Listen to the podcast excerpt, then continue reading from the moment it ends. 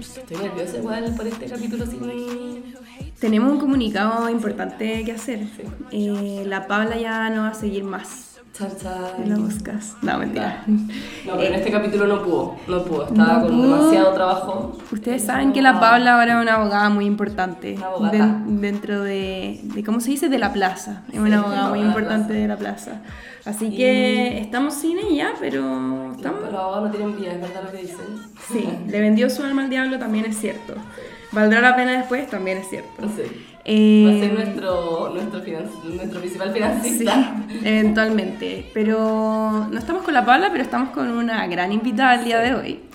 Esta es una invitada que hace tiempo que queríamos coordinar con ella, Sí. es demasiado codiciada, así que Sí. tenemos que reservarla, agendarla con mucha anticipación. Es una activista de la plaza. Sí, también. Eh, Una bueno, persona que se salvó de, Sí. la- de ser abogada. es una persona que se salvó. Impresionantemente. Te salvaste. Ídola. Ella hizo lo que- Eh, así que estamos con... ¿Qué? Ella sí, hizo lo que no, bueno. la cagó.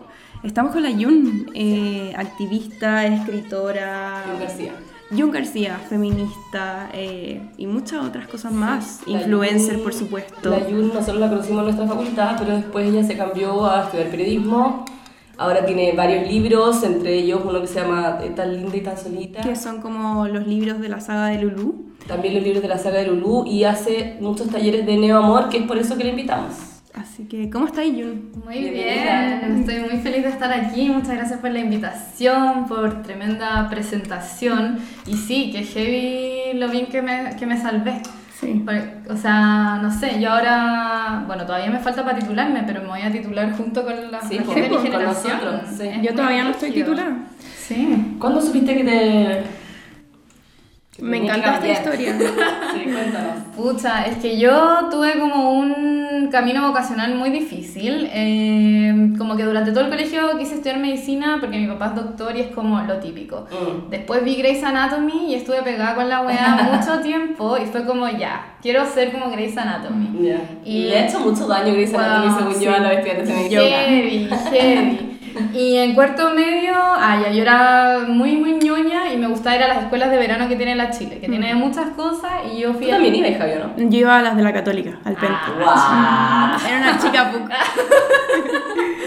Y, y fui desde primero medio como a las que daba medicina y me gustaron hasta la última que hice, que fue cuando salí del colegio, que era anatomía y morfología.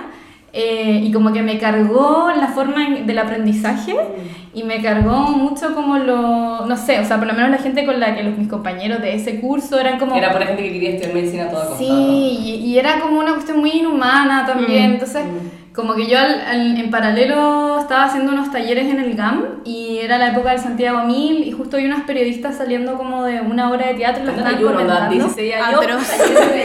talleres en el O sea, GAM, francamente, sí, ¿cuántos años tiene Yun ahora? Ahora tengo 25. Tiene 25 y tiene como 7 libros. Así que... Es que hija única, entonces sobreestimulada y además como que Ay, tenía- tenemos dos hijas únicas. No, pero ya después dejé de ser hija única. Ah, ya. Sí, pero igual Pero me, me- me quedó, no, fui hasta los 12, pero siento que es una cuestión que además Claro. soy Leo, entonces como que me Sí. quedó demasiado dentro Sí, mío. Y, y como que vi a estas periodistas y fue como, wow, qué bacán su trabajo, como, ¿por qué no lo podría hacer yo? Y dije, y yo ya había, ya me había ido mal, en la PSU mal para no estudiar medicina, en verdad me había ido súper bien. Ah, le pero- había dado la persona. Sí, ya había dado la PSU todo, eh, había entrado a Bachi, mi plan era de estar en Bachi y pasarme a medicina. Ah, ya. Y dije, no voy a estudiar medicina. Onda, en ese momento dije, no voy a estudiar medicina. El primer día de Bachi subí a Secretaría de Estudio y dije, ¿me pueden cambiar de científico al humanista? Mm. Y dije, voy a estudiar periodismo. Y la cosa es que conocí a puros estudiantes de periodismo muy eh, buenos palpitos. O sea, a mí igual me gusta fumar y todo, pero como que yo los veía y yo decía, yo no soy como ellos, como Ya, que no me veía reflejada. Mm. Y como que lo- eran como, como que en todos sus tiempos libres solamente fumaban, bueno, que también una cuestión muy Juan Gómez Milla. Sí. Eh, y dije, no, no puedo estudiar periodismo. Y dije, ya, no sé qué Tengo que poner un hacer. camino recto. Claro. Me va bien igual. Sí, me da bien igual, como ya. Es es como si podí, ¿por qué no estudiarías Sí, Derecho a Medicina? claro. Como si tenías, como si la gente que estudiaba otras carreras es porque no le dio para... Claro, y un- igual estuve harto tiempo pensando como, mmm, volá estudio sociología, volá estudio psicología, Y en un momento dije, ¿sabes qué? Voy a estudiar sociología. No sé por qué me dio la cuestión, voy a estudiar sociología. Les dije a mis papás, mis papás me mandaron a la mierda. Así, onda, no, no hay posibilidad, no hay posibilidad, no hay posibilidad. Y fue como ya, pico, voy a estudiar Derecho, en verdad, ¿para qué me voy a hacer más problemas con mi familia? Y nada, pues yo entré a Derecho. Primer año, primer año es como súper cualquier wea, entonces... Tú, ah, no, entraste un año después Un año después de ustedes, sí. Y después ya segundo año cuando empecé a tener procesal, ahí Sí. a mí la cuestión, no, no, no, no, no, no, no, no, no, no. Y en paralelo había publicado, había empezado a publicar libros, entonces como que me empecé a autoengañar y empecé a ¿Cómo? tomar como cuatro ramos y Y a dejar, con tu carrera claro, de entonces decía ya, filo, voy a tomar tres ramos, ya voy a dejar este ramo. Espérate, cuando escribiste tu primer libro no dijiste como me tengo que cambiar, como que hago un derecho No. si mi carrera de libros como que no pega con esto. No, para nada, porque no sé, como que estaba muy en otra, pero claro, en un momento dije como si sigo tomando tres ramos por semestre No, no, me voy a titular nunca. nunca. Y es como ya, onda, ¿me salgo ahora o qué? Estaba como, me había echado como civil y procesal como ya varias veces, entonces estaba muy atrasada y fue como, yo ¿Hasta qué año estuviste? ¿Hasta tercero? Hice cinco semestres. Ya. Llegaste Sí. hasta tercero, Sí, y sufriendo. Pero llegaste a tercero, pero no con el avance cultural Claro, de una persona en tercero. Claro. Em, y me acuerdo que tenía que ir a dar como un examen, como que ah, lo conté en Instagram y puse que era procesal y después una amiga me dijo, no era procesal, bueno, era civil. ¿No Y te yo como, que la política te mantuvo más tiempo? en Como derecho, que yo, sí. Para mí eso igual fue un Mm. tema, fue como ya no me gusta, pero como que la política está acá. La Este gente, lugar, la sí. política. como No, que- no, ma- no, más era un rollo con mi familia. Mm. Como... Y un día fue como, se- como que me fui a dar la prueba, era como el, ¿cómo se llama? La suficiencia. Mm. así ya echándome la La weá. suficiencia es cuando, para que los que nos, que nos escuchan, es cuando pasáis el ramo con 3.9 y la facultad te da como una oportunidad más. Sí, entre Que es un 3.8 y examen de 3.9,9. Repechaje, en el fondo. Sí. Y, y nada, pues iba en el metro, en la línea 1, Baquedano, y no me bajé. No me bajé, seguí, seguí, seguí, seguí. Iba ya una tortura, básicamente. Sí, y, y dije, no le voy a dar. Y me devolví a mi casa. Y fue como si... Heavy. Y llegué a mi casa como, mierda, ¿qué hago? Como ya me eché esta weá, onda, ya me Mm. había echado el ramo dos veces, como que ya estaba en la mierda. Sí, una tercera vez tenías Sí. que mandar una carta al decano. No, era, y fue como, esto no me gusta, por algo me lo he Sí, echado, si no sí. es como que no sea capaz como de pasar Claro. el ramo. Mm. Y nada, pues me matriculé para la PSU y ahí tuve como todos unos meses de reflexión sobre qué hacer con mi vida. ¿Y Ese tu, fue como y tu mi familia que todo ese tiempo te había hueviado con el tema? O sea, o a ti te hueviaba. Eh, no, se los dije mucho después. Se los dije cuando ya estaba matriculada en periodismo. Me cagando. Ya no hay vuelta atrás. No, no había vuelto Seca. atrás, sí. ¿Y mejor decisión de tu vida? Eh, sí, yo creo que sí. O sea, como que uno es una experiencia muy interesante estudiar siendo más grande. Como Sí. que entráis como con una madurez y con una tranquilidad Sí, brígida. Yo veo a la gente que... Brigia, sí. Y lo otro es que igual el, el ICI yo digo que es, le digo dos formas, que es Dinamarca de la Universidad de Chile o el Kinder de la Universidad de Chile, que es como Ya. el lugar más nice. Como Ya. que todo es súper bacán, todo está hecho para tu bienestar, O ¿cachai? sea, nada que ver a Nada que ver con derecho, onda, nada que ver con derecho. Yo les juro, una vez, por ejemplo, eh, tuve que ir a una, una actividad en Valdivia y me iba a perder una cosa en la U, entonces le justifiqué a mi profesora, como estoy en Valdivia, en esta cuestión, y justo me habían hecho como una nota en el, en el diario local de Valdivia, y le mandé la nota como, aquí sale que voy a estar, como justificando Claro. que iba a estar ahí. la prueba. Y mi profe como, Jun, pero ¿por qué me mandáis esto? Como, obvio que te creo. Y yo como, ¿me crees? ¿En serio me crees? Sí, es solo que me digáis dónde vaya a estar. Y es como, en derecho, si se No. moría tu mamá, tenía que mostrar casi que el certificado Sí, de función Sí. para que un profe te dejara Sí. como faltar alguna evaluación. Sí. Así que sí, definitivamente una de las mejores decisiones y además porque sentía que necesitaba una carrera, como estudiar algo que me permitiera trabajar En paralelo. Porque en derecho, claro, podéis trabajar pero como procuradora, Mm. pero ponerte a trabajar como otra cosa No, po. es impensable. Y, y lo que he aprendido ahora como que va de la mano con tu, car- o sea, con tu oficio, no sé cómo llamarle, como con tu... Podría, sí, podría ser. O sea, siento que el, el periodismo tiene como... Porque claro, lo que yo escribo es ficción, que es muy distinto a lo que hace el periodismo, pero tiene Mm. como estas herramientas de, Sí, de ver el mundo. Y, y eso ha sido súper interesante y además que en verdad estudiar periodismo es como una cuestión súper completa, como que de repente un profe te pasa como ya léete este libro que habla sobre bueno, la guerra de Vietnam y después estás leyendo otro libro que habla sobre como el, el ecocidio por la industria de la moda. Mm. Entonces aprendís mucho, mucho, Mm, mucho sí, y eso en verdad es muy, muy rico. La pobre Cande está sufriendo. Sí, yo me, yo me quise cambiar a periodismo. ¿En y serio? sí, me hice la prueba especial y todo. Quería entrar a la católica porque quería poder Ah. estudiarlo en paralelo con, con audiovisual o con estética. Y al final de No miedosa no lo hice. Sí, es que es difícil tomar esa decisión. Yo en verdad solamente la tomé porque tenía la cuestión de los libros que era como un piso que me Mm, claro. Si no lo hubiera tenido no me hubiera salido ni Sí. cagando. Porque en verdad pasarte a estudiar periodismo es de verdad Sí, como demasiado precario, o sea, pensar como en el, o sea, yo hoy día sé que todas las carreras como que no hay mucho campo laboral, pero en verdad Sí. ser periodista es como Sí, rajuñar para encontrar alguna pega. Sí, Sí. es distinto a ser abogado. Sí. Obvio, pero al mismo tiempo, si yo quisiera, podría estar ganando hartas, pla- hartas lucas en un, es- en un estudio, pero no quiero hacerlo, quiero tener una carrera de periodista, ¿cachai? Entonces, como que. No sé. Pero podríais hacer lo que tiene la católica, que es como un Un magíster de dos sí. años. Hay mucha gente que hace eso. Eso, yo creo que la vuelta voy a hacer sí o sí eso en algún momento, o quizás trabajar o algo, no sé. Pero bueno, vamos a lo importante. Jun, ¿por qué Talleres de Nuevo Amor? ¿Cómo partiste con eso? ¿Cómo llegaste? Bueno, y también, Jun, si queréis presentarte, como hacer como una mini Ah, introducción. bueno, no, no sé, o sea, me parece que mi introducción estaba bien. ¿Qué más les pongo? Bueno, les dije que era Leo, que es como la otra cosa que es muy Sí, importante. Leo. Eh, y me gusta mucho la comida. Tengo un Instagram de comida, me gusta mucho cocinar y salir a comer, esas cosas, porque mi ascendente es Tauro. Ah. También, como muy de los placeres. ¿Y por qué el taller Neo Amor? Fue. Miren, yo tengo una relación hace como cuatro años y medio. Eso, eso también puede ser como tu biografía. Sí, sí, o sea, igual tampoco me gusta definirme tanto en, en En como, pos de tu claro, en relación. pos de mi relación, pero efectivamente esta relación ha hecho como, como todas estas otras cosas que sucedieron. po. ¿Hace cuánto? Hace como cuatro años y medio, Ya. en, de mayo del 2017, ¿Cómo se conocieron? militando. o sea, nos conocíamos de antes. Eh, y nada, pues tuvimos como un año y tanto en una relación cerrada. Ya. Como que cuando empezamos a salir yo no quería ponerme a pololear porque En ese momento tú te identificabas como una persona heterosexual. Eh, momento, o sea, en ese momento estaba muy como queriendo explorar con mujeres, como que Ya. llevaba mucho tiempo en esa, pero me pasaba que era como que pololeaba harto tiempo, soy súper buena para pololear, estaba soltera, me ponía a huevear, pero salía con puros huevones. Mm, Claro. Y después de repente, con uno de esos huevones me ponía a pololear de nuevo. Mm. Después terminaba, después ya decía, ahora sí.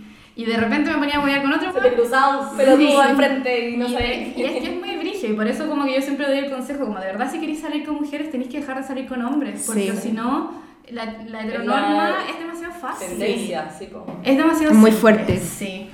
Y nada, pues tuvimos una relación cerrada como un año y medio, más o menos. Eh, y en ese momento yo le había dicho que no, no estaba muy segura, si quería como una relación, no sé qué, y al final me enamoré de Brigio y fue como ya, ok, hagámoslo a lo tradicional, vayámoslo conversando, fue como una, una posibilidad que siempre queda abierta. Pero yo ya sabía que era lo que me pasaba, porque Mm. en mis relaciones anteriores, al año cinco meses, a mí me daban ganas de tirar con otra gente. Así como urgentes Reloj. ganas. Y en esas otras relaciones no tuve la posibilidad de conversación ni nada y, la- y las terminé nomás. Como Claro. que no... Y el año cinco meses, en esta relación yo estaba así igual, así mirando mis contactos del celular, como me iba como sudando. eh, más encima mi pololo estaba en el sur, yo estaba sola en mi casa. ¿Tu y pueblo así- vive en el sur? no, es de Puerto Montt, pero Ya. vive, estudia aquí en Santiago, Ya. estudió aquí en Santiago, ya terminó. Y, y nada, pues, y yo dije, ya, filo, lo voy a hablar con él. Pero habíamos comprado pasajes para irnos de viaje. Ya. Y Esto podía, expo- esto podía generar un quiebre. claro, pues, entonces a mí me dio susto que la ¿No te había weá... hablado del tema? Como que lo habíamos hablado, pero hace mucho tiempo. Entonces no sabía, como no, no tenía como el tanteo de cómo estaba su mente ahora. Como Y el miedo era él, un poco. Como Claro, no era dar el paso que- va a salir de lo que tradicional. reaccionara mal, Mm. no sé, que lo encontrara extraño. Ya. Entonces dije, filo, voy a esperar al viaje. Esto fue en septiembre, el viaje era en febrero. Dije, ya, voy a Ah, esperar el viaje. estabas muy enamorada. Sí, Sí. yo Pero como- ya, pero tú decías, si es que me dice que no, prefiero seguir mi relación. Em, En la balanza. En verdad no, no sabía, es que no, mm, conociéndolo sabía que no iba a ser como que yo se lo iba a proponer y iba a ser como, ah, terminemos, sino que se lo Claro. iba a proponer y a lo mejor, a lo más se ponía incómodo. Claro. Pero no era como, sabía que iba a existir una conversación y todo Claro. eso, pero en verdad no quería incomodar nada antes del viaje porque además íbamos a ir a Bolivia, donde vivía mi familia paterna. Claro. Entonces era como un viaje también muy familiar, quería conocer, no sé, mi abuela. Mm. Y dije, ya, filo, voy a esperar al viaje muy pacientemente. Y en eso era. y Yo, a pesar de que me salí de derecho, obviamente fui al ombligo. fui al ombligo y Ah, fuiste al ombligo. Ah, Ah, pero no, no está nuestro. No, al de la porque generación. generación, Sí, sí, soy de la sí, sí, razón 16. fue como no, no te vi ya. Y y yo tuve mi ombligo y mi nada, fue como que no pasó nada, pero como que vieron muchas ganas de huevear. Claro. Porque en verdad básicamente la wea es eso. Sí. Y después Noel como un mes después tuvo su ombligo. Y Ya. como que nos ¿Tiene la reencontramos. Eh, no, él es un año más chico que yo. Ah, ya. No, cuando volvió como que lo hablamos, y fue como que me dijo como, pucha, ¿sabes qué? Me dieron ganas de agarrarme a alguien en el ombligo. Él te lo dijo y tú como... Ah, Y yo como, weón, a mí igual. Y fue como, lo podríamos haber hecho. Sí. Y como, ¿por qué no lo hicimos? Como, Sí. Y fue como, obvio, obvio que lo podemos hacer. Sí. Y fue como, weón. No cambia nada. No, claro, como nos amamos mucho, nuestra relación funciona bacán. Ya, y ahí yo le dije, bueno, ¿y qué pensáis de tirar con otra gente? ya. Mm. Al tiro. se Al tiro, sí, ¿no? Porque fue como ya, voy a salir de la U al tiro. Me dijo como, como que al final igual es todo súper hipotético, porque Sí, no sabéis cómo te vayas a sentir realmente. Em, eh, entonces como en todo ese hipotético es como, bueno, yo creo que no me molestaría si tú hicieras esto, ya, yo igual creo que no me molestaría no sé qué. Y en ese momento, a ver, yo ya me había salido de derecho, estaba por dar la PSU. Ujú. Y, y fue como, ya, hagamos un marco normativo sobre, claro. sobre nuestra relación abierta. Y como que hicimos como acuerdos, como ya, ok, no sé, por ejemplo, nos vamos a contar, sí. Como es una relación abierta, entonces te- seguimos manteniendo como la exclusividad afectiva también. Ujú. Em, como, pero también era como algunas cosas que nos imaginábamos que podíamos preguntarnos, pero no sé, al mes fue como... Así como las leyes, uno no puede regular Sí, todos, los, claro. todos los casos, porque es imposible, tienes que hacer algo genérico, pero... Claro, después de un tiempo como que, no sé, por ejemplo, al principio era como ya, si estamos en un carrete y conocemos a alguien, Bacán. como eso, pero no como salir a Tinder. citas, ¿cachai? Y después fue como, bueno, es que no carreteamos lo suficiente. Sí, ah, claro. Atroz. Eso pasa también. Entonces como creo que tal vez necesitaríamos tener... Igual tú tenías esta necesidad, o sea, no era como una relación abierta que tú dijeras como si se da bacán porque no me importa, pero tú tenías ganas de que pasara, entonces Sí. si lo querías buscar, no se iba a dar si en un carrete. Claro, Claro. yo tenía muchas ganas de que pasara y además también yo ya llevaba un tiempo pensando que a mí como lo de las relaciones tan tan cerradas no me iba a funcionar. Por lo menos a la larga no, como Mm. podría ser un rato, pero no para siempre. Sí. Mm. Eh, y había otras cosas que también como que, no sé, teníamos una relación súper conversada, como algo que por ejemplo a mí me ha ayudado mucho también a, porque la gente dice como, pero no te da miedo que, que te deje por otra persona, Mm. es como, si tú asumís que esa relación se va a terminar, no te da miedo que te deje por otra persona, porque sabes que puede pasar con la relación cerrada, Eso. abierta, Sí, da lo mismo, o incluso puede ser que no por otra persona, puede ser que se aburra de ti, lo Sí, que po. sea, que su vida cambie. Obvio. Entonces, en la medida en que uno asume que las relaciones terminan, también la- está ahí en esa relación de manera mucho más tranquila. Pero puedo ser abogado del diablo un rato, como que yo entiendo, o sea, estoy de acuerdo con eso 100% yo, pero pensando cómo puede pensar alguien más, como es verdad que las relaciones de mucho, lar mucho tiempo tienen ciertas dinámicas que las relaciones nuevas no tienen. Entonces lo nuevo es más eh, Atractivo. atractivo, más novedoso, entonces como que puede ser, pensándolo en esos términos, como si conoce a alguien nuevo, claro, va a ser como, esto es lo entretenido del momento, como que de repente uno igual, yo que estoy en una relación larga, también digo, obvio, si conociera algo mañana, siendo que tengo una relación abierta, obviamente podría ser más entretenido por un rato, pero y puedo como confundirme y pensar esto es lo que quiero, Claro. siendo que lo otro, ¿cachai? Sí, Eso sí. yo creo que lo que la- el miedo de la gente, como obviamente lo nuevo te va a ser más atractivo, ¿cachai? Sí, que lo estable y lo conocido. Claro, pero bueno, y uno también tiene que ponderar lo que valora. Yo sé que hay mucha gente que le gusta mucho ese como rush del primer Sí, encuentro y, y tiene relaciones súper cortas por lo mismo. Y es como, bueno, eso será lo, lo suyo. En el, en el mundo poliamoroso, como lo que tú estás explicando, se denomina energía de la nueva relación. Ya. Que es como este subidón que te da cuando Obvio. conoces a alguien y te gusta. Entonces, en el poliamor lo que se habla es como un poco a saber gestionar ese momento en que tú le tenés que decir a otros otros vínculos, mira, sabes que yo ahora voy a estar en esta, me va a estar pasando esto, pero ese subidón se baja en un momento, porque al final esa primera parte es muy hormonal. Sí. Entonces es como saber, como tenerlo un poco más racionalizado, decir como esto que siento no me va a durar para siempre. Sí. Entonces después va a bajar, incluso después puede ser que desaparezca o después como que yo diga, ya, quiero tener una ¿Y relación. tú sentís esta que persona". eso, conversarlo con tus vínculos existentes, es como ayuda a bajarlo un poco? No sé si a bajarlo, pero por lo menos a gestionar las expectativas de la otra persona, como eh, decirle como, mira, estoy en esta, báncame un ratito de que tal vez Claro. no te voy a poder pescar tanto. Si tú necesitas algo, necesito que me lo digas más explícitamente tal vez que otras veces, Claro. porque no voy a poder verlo, por Mm. ejemplo. Ujú. No voy a ser capaz de entenderte. Eh, y si hay algo de esto que te molesta, lo podemos conversar. Y en este momento, no sé, le quiero eh, dar más tiempo a esta nueva, nueva persona que estoy conociendo. Y ahí uno va viendo como que me dice, como sí, ok, dale tú tranqui. O como, pucha, me gustaría, no sé, por lo menos verte dos noches a la semana. Claro, sea, tener un poco más de tiempo contigo, Claro. que me dedicaré un poco Sí. más. Ya. Pero ya, Ya, espera, ¿cómo, ¿cómo llegaste al nuevo amor? historia. Sí. Ah, bueno. Entonces, tenían esta, estaban, estaban- ¿En qué año fue esto, Jun? Que Esto decidieron abrir la relación. el- a fines del 2018. y se dieron cuenta que tenían que empezar a salir con gentecitas activamente. Sí. Carreteando no se va a dar. No, no se iba a dar. Y yo al principio no estaba muy de acuerdo con eso. Y, y el Noel me convenció y fue como, ya, démosle.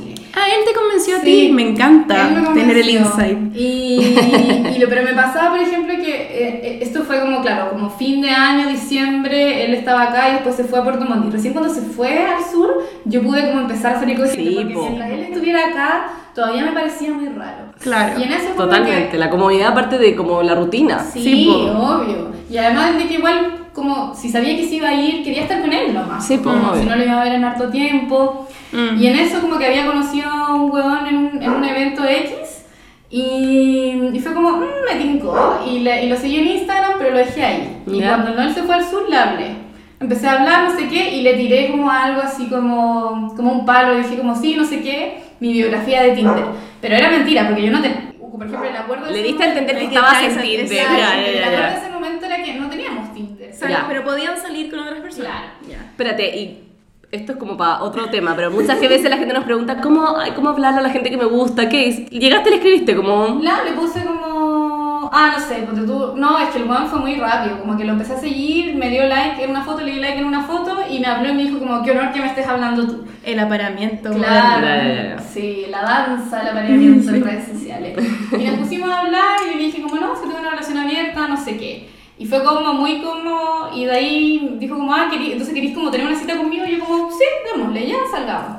Y salimos, y, y salimos una vez, después salimos otra vez, y ahí como que tiramos, y lo pasé como el hoyo. Ah. Pero no, no porque su performance era muy mala, pero es que me sentía tan mal, Era un espacio... tan culpable, onda La así. culpa es un tema que va a salir Pero- en este capítulo. Porque igual te demoraste poco en como Claro. tirarte en el sentido de que no había, te estaba recién incorporando esta nueva persona en tu Claro. vida y el tiro como Sí. ámbito íntimo. Y no, porque además yo también era como muy eso, como que yo sabía que el quería huevear y fue como ya, hueveemos. Pero me sentí, en todo el rato que tiramos no, lo- no pude abrir los ojos, no, No. lo pude mirar, Heavy.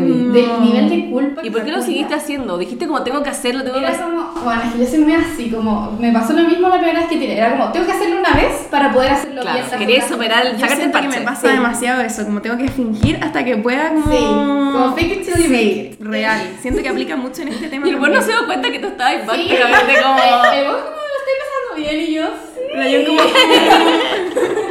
Y al otro día Ojos cerrados, sí, dale nomás. como soy la peor persona del mundo, él no va a terminar conmigo. Ay, Es que igual es algo-.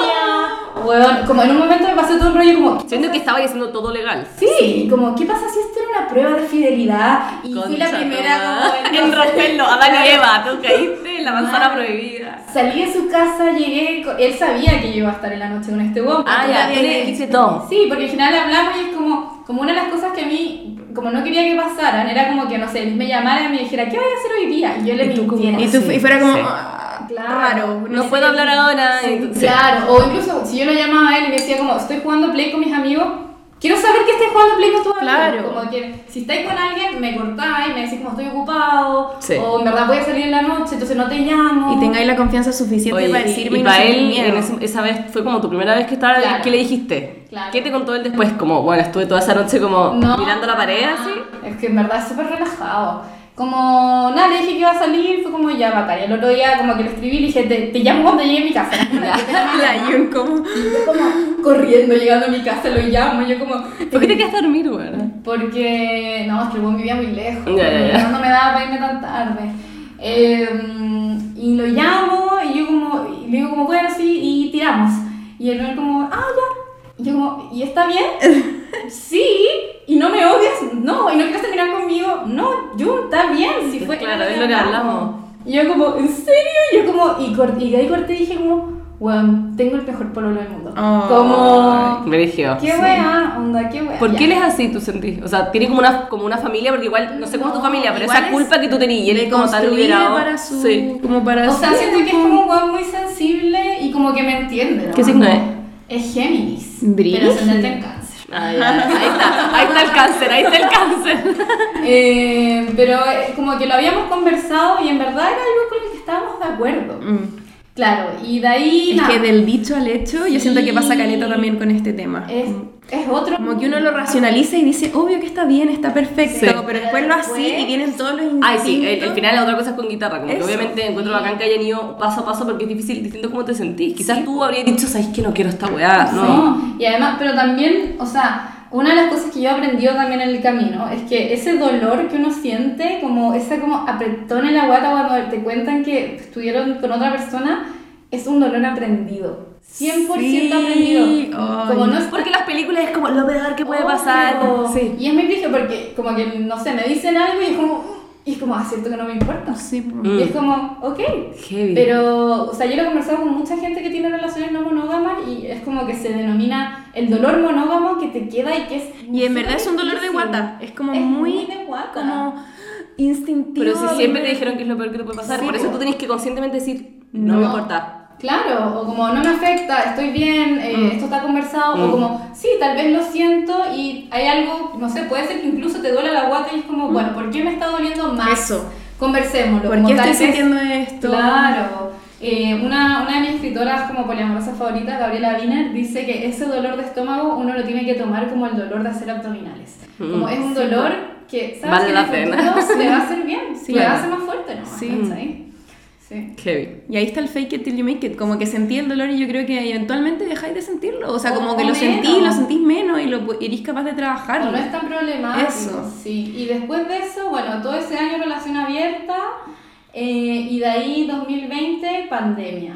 Y él no él se quedó atrapado en Puerto Montt. Oye, pero ¿y todo este año de relación abierta fue como con hartas interacciones ustedes con otras Eh, personas? ¿Alcanzaron como a tirar con hartas personas? Sí, o sea, no sé si con hartas, pero sí como lo suficiente. Ya lo empezaste a pasar bien, no tuviste Claro, buena eso, experiencia claro, negativa. Sí, sí. Igual en un momento yo también sentía como, eh, como, porque tengo una relación abierta, tengo como que hacerla valer. Por Sí, eso también pasa caleta. Y es como, a veces me encontraba como que estaba como por ir a tirar con un buen y como, no quiero, en verdad. Mm. Como, ¿para Mm. qué? Como quiero quedarme en mi casa. Y la gente te juzga, o sea, como Sí, que a sí. mí me pasa harto que relación abierta y nadie te cree. Y es como, ah, ya, pero no así.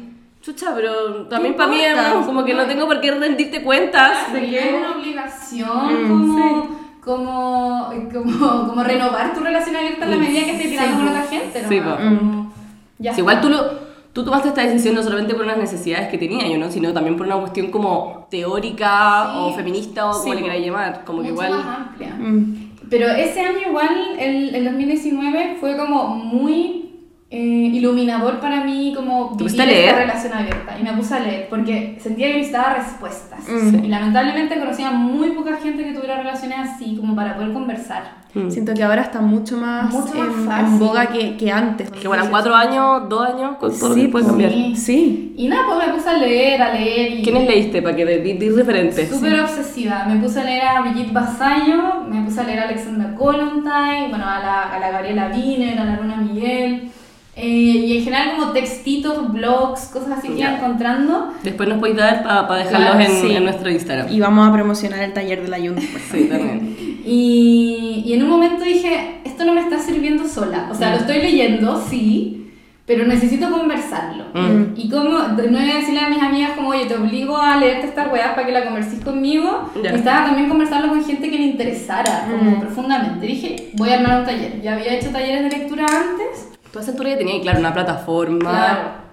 Y pero Y nunca lo- expuesto tu, tu situación a tus seguidores. No mucho, lo había comentado alguna vez, típico como, no sé, Caja pregunta. cosa, Caja Claro. pregunta. Y era como lo que les comentaba antes de que empezábamos en el podcast, como yo ya llevaba tanto tiempo en una relación, me veía demasiado casada, Sí, que po. nadie me joteaba, Sí. y cuando yo intentaba jotearme a alguien, nadie como que me creía que me estaba sí. joteando. Entonces necesitaba como que la gente supiera un poco que yo Sí. tenía una relación abierta. Eh, y no, pues de ahí armé el taller. Eh, lo ¿Tú te dio como síndrome de impostor en eso? Como No, hacer un taller nada. con un... Porque era taller de lectura, Era un ¿no? taller de lectura, Mm. sí, era un taller de lectura y además yo ya había hecho talleres antes y en general me tomo los talleres como un espacio muy horizontal de aprendizaje. Ya. Como claro, yo te doy estas lecturas y yo guío la conversación, pero yo no te vengo a dar respuestas sobre ello. Ya. Y en ese Es taller... literalmente como un... taller de lectura, sí. O como esos juntas como de personas que, no sé, alcohólico anónimo, que mal ejemplo, no se me ocurrió otro, pero como tenemos todo este tema en común, ¿no? Claro. Y no, pues lo hice y el la primera sesión fue una semana antes del 18 de octubre. Ya. Se vino el estallido, el taller obviamente no pudo seguir, tratamos de seguir, pero al final Era la situación en Chile era tan brígida que... A mí se me ha olvidado últimamente, como que, pero lo he hablado con gente y yo como, ¿pero por qué no hicimos esto? Que Cande está yo. Fue tan brígido Sí. como la sensación y después fue como, bueno, sí, en verdad Fue estaba todo muy sí. Como que no podía No había otra cosa, no podías hacer nada, no Y podías no- tomarte una chela, nada, nada. Nos juntábamos y era como, hablemos de lo que nos ha pasado esta semana. Yo le hacía como ejercicios de escritura, dibujábamos, como un poco eh, conversar también sobre lo que veíamos, pero nada, pues entonces ese taller como que no funcionó. Mm. Y después lo repetí en el verano y, y así empecé a hacerlo. Después vino la pandemia y yo tenía, uno estaba en paro, entonces fue como voy a hacer el taller virtual, la gente parece que está tomando talleres Mm. y ahí la cuestión reventó así brígido. Yo como que, Porque sí, pues había mucho, yo igual Sí, tomé talleres online, demanda. mucha demanda. sí, y abrí un grupo. Siendo que igual es raro porque en pandemia no es el mejor lugar para explorar una relación Sí, abierta. sí. Pero ah, yo creo que había mucha gente preguntándose cosas a, a propósito de, de su relación por, por la distancia. También. Como gente que no, llevaba mucho tiempo sin ver a sus parejas, o por ejemplo, no sé, eh, la pandemia los había deprimido, no podían tirar, Sí, como muchos problemas en general. Gente que vivía con sus parejas que Y se odiaba. muerto así en, en querer terminar. Sí. Claro. Y, y a mí la pandemia me pilló lejos del Noel y estuvimos ocho meses sin vernos. Me Pero es que, bueno, a mí eso también se me ha olvidado. Sí, ¿Qué tal mí igual. postraumático? No se podía viajar. No, ¿Qué chucha? En 2020 no salimos, Cande, como hasta septiembre. De marzo. No podía irte de Santiago a Puerto Montt, no, no podía. no podía. No, yo- claro que tenía que tener miles de permiso, Sí. irte a la mala, como en un Sí, auto, claro, no en podía buses. nada. Y uno de los roomies del Noel, el el único que había llegado a. Santiago, se quería devolver porque ya estaba chato de estar solo y tenían el problema que ellos tienen una gata. Entonces me dijeron, Jum, ¿te puedes llevar a la gata a tu casa? Y yo como ni cagando, mi No gato. puedo creer que ocho meses no se vieron. meses. Ocho meses. Yo como, bueno, no, no puede venirse a la talla porque mi gato es un asesino, pero yo estaba chata en la casa de mi mamá y dije, me voy a su departamento. Ya. Y esto fue en junio, pensando que los cabros iban a volver en julio, y me quedé de junio a marzo Concha. en el departamento. Que estaba vacío y ellos tenían que seguir pagando arriendo. Claro, ellas tenían que seguir pagando la arriendo, no sabían si dejar de pagarlo o no, no sabían, ya, la caga. Pero en eso, bueno, las cosas empezaron a mejorar y cuando fue el plebiscito vinieron. ¡Qué locura! Se me olvida toda esta mierda. Igual nosotros estuvimos estudiando para el grado, entonces como otro Claro, tipo de sí, encierro. otro tipo de encierro. Nunca tuve la necesidad de, oye, tengo De que salir. urgentemente ir a Puerto Montt porque mi Claro. pololo está allá, pero puta. Sí. Y ahí recién lo vi para el plebiscito, o sea, no lo vi de marzo a octubre, noviembre. Concha ¿Qué. ¿Qué hizo eso para su relación? Nada, fue súper ok. Como que de hecho fue una de las cosas que más decíamos, como bueno, la cagó lo bien que estamos a pesar de no habernos visto. Hablábamos casi todos los días, sí, pero en un momento fue como, y también era como, no sé, por ejemplo, un, un dilema que yo nunca había pensado antes, a pesar de tener una relación abierta, era como, ¿qué son las nudes en la relación Sí. abierta? Mm. ¿Qué pensáis de que yo le mande foto en pelota a la gente? Mm. ¿Va dentro de nuestra relación abierta? Nunca lo habíamos hablado porque en verdad antes de la pandemia yo no mandaba. Una en pandemia resurgieron Sí, las. ¿Sí o no? intensamente. Sí. Intensamente. Igual eso implica como un nivel de confianza distinto. Claro, claro, entonces como que lo hablamos y fue como, oh, qué brillo que no hemos hablado de esto, como otro, Mm. un tema que surgió. ¿O no te, no te pasaba que yo la otra vez tuve esta conversación como... Una cosa es salir con alguien, una cita una noche, pero como la continuidad, el WhatsApp, ponte tú. Mm. yo Igual siento que es mucho más íntimo, que puede ser muy tonto salir una cita, pero hablar esa cotidianidad que te da el. WhatsApp. Es que, bueno, yo ahí, ¿Cachai? uno de los aprendizajes que tuve durante la relación abierta fue como que yo creo que es muy ficticia la división entre como sexo sin sentimientos. Claro. Como, podéis decir, "Est- esto es tirar sin tener una relación formal, Mm. pero que existe un vínculo, existe un vínculo. Es una persona que veí, que hay visto tres veces, con la que te has visto en pelota, que Sí, por lo menos te cae bien, ¿cachai? Sí, Le preguntáis como, ¿qué hiciste hoy día? Entonces como que esa... Uno tira y se lo olvida y como que estar en pelota te da esa sensación de como, Claro. oye, y puta, ¿qué onda? Y terminé hablando de tus papás, Sí, como, no como, sé. como una intimidad muy vigia, entonces yo decía, sentía que era como un poco injusto esa línea. Entonces, como que había algo que, que ahí como que un poco me molestaba. Entonces, cuando volvió el Nobel del Sur, fue el plebiscito, y yo ya ocho meses además, no solamente sin verlo, sin tirar, porque esto, Tampoco saliste en una depresión también. El tiempo que me fui a vivir a su departamento estuve tres meses sola, sin contacto humano, o sea, Ah. solamente con la gata y veía ¿Eso fue mejor para ti? ¿Sabes que sí? Como que, bueno, los artistas siempre hablan de que la abstinencia es como un buen momento creativo. Sí, mm. y para mí fue muy eso, como escribir, pensar, caleta, leer infinito. Como que toda mi energía como sexual, erótica, se iba a otras cosas. ¿No pensaste escribir una novela erótica? Te veo, te veo todo, todo igual, ¿no? Como muchas reflexiones, no sé. Y, y en eso como que volvió y dije como, mira, ¿sabéis qué? Ah, porque lo otro que me había pasado es que durante, a propósito de lo que preguntabas tú, Cande, en la, en la pandemia conocí a alguien por internet. Mm. Que era muy, muy divertida esta relación porque era como una cuenta, imagínense que no era esto, pero era una cuenta de como un, un te- temática, no era como la persona. Entonces yo no sabía quién Te era. pusiste a hablar con tío Wom, Claro, básicamente. Claro, como X. El CM Y me encantaba como el contenido de la cuenta. No, ni siquiera sabía si era hombre o mujer. Onda, En verdad estaba hablando con la tía. Maraca. Necesito saber qué cuenta era esta, después dilo. Ya, se lo- se los cuento. Y la cosa es que empecé a conversar con esta persona y me empezó a encantar. Y yo decía, este es como el ¿Y anti-Tinder. nunca le preguntaste quién eres? No. ¿Pasaba tu cuenta personal? Sí, pues, pero después, después Ah, como ya. ya. empezamos a tener como una relación con un poco de amistad y fue como tan intensa la cuestión que yo en un momento dije como, ¿estaré enamorada de esta persona? De esta cuenta. Que no tengo cara, ni nombre, ni nada. Y en un momento por lo menos tenía un nombre, sabía que era un hombre que vivía en Valparaíso y que tenía X edad. Pero mm, como se veía, nada, nada, nada, nada. Entonces yo decía, bueno, igual es súper entretenido esto. La cagó. Era como, ¿cómo se llama? Ex-chan. ¿Cómo se llama esa página? ¿Cuál? Como chat roulette. Era como- F, como dice Lolo. Y, y, y en ese momento como que sentí que empecé a tener como una especie de relación con esta persona, pero ni cagando era ni mucho joteo, nada. Sí, nada joteo, era pura como discusión intelectual, poética, como... Ya. Y, pero me dio como miedito contarle en Noel, como que me dio como cosita. Pero tú sentías que había como algo en tu inconsciente que te decía, esto va más allá de los márgenes que hemos Claro, establecido. mm, claro. Que es como esta conexión Sí. afectiva. Pero además... era- Emocional. pero es como, bueno, yo este, este vive en otra ciudad, no voy a ir a tirar con este huevón. No sabía cómo se veía. Sí, entonces cuando volvió el Noel le conté y le dije, mira, me pasó esto durante la pandemia. No te quise decir porque no sabía cómo te lo iba a tomar la distancia. Imagínate te lo tomabas mal, como... Quedamos peleados. Claro, como pues, no nos podíamos ver en cinco meses, como... Mm. Pero le dije como entonces siento como que hoy día nosotros podemos tomar otro paso sobre como nuestra cuestión afectiva. Ah, ese fue como un Claro. punto de inflexión para ti. Claro, y que igual el tema del poliamor era algo que habíamos conversado el año anterior, el 2019, y el Noel me lo propuso y yo le dije, no estoy.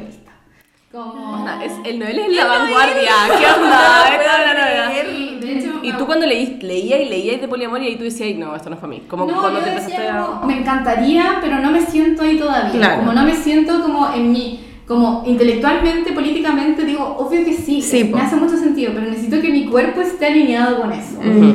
Eh, y de hecho en 2019 me acuerdo que estaba tomando un taller de escritura y una de las cosas que escribí era como, me siento tranquila de saber que, que nuestra relación es exclusiva como en, en lo afectivo y que yo soy la única persona como en su corazón, pero me siento intranquila de saber que eso es lo que me pone tranquila, Mm. como de que ese espacio de propiedad es lo que a mí me da seguridad. Mm.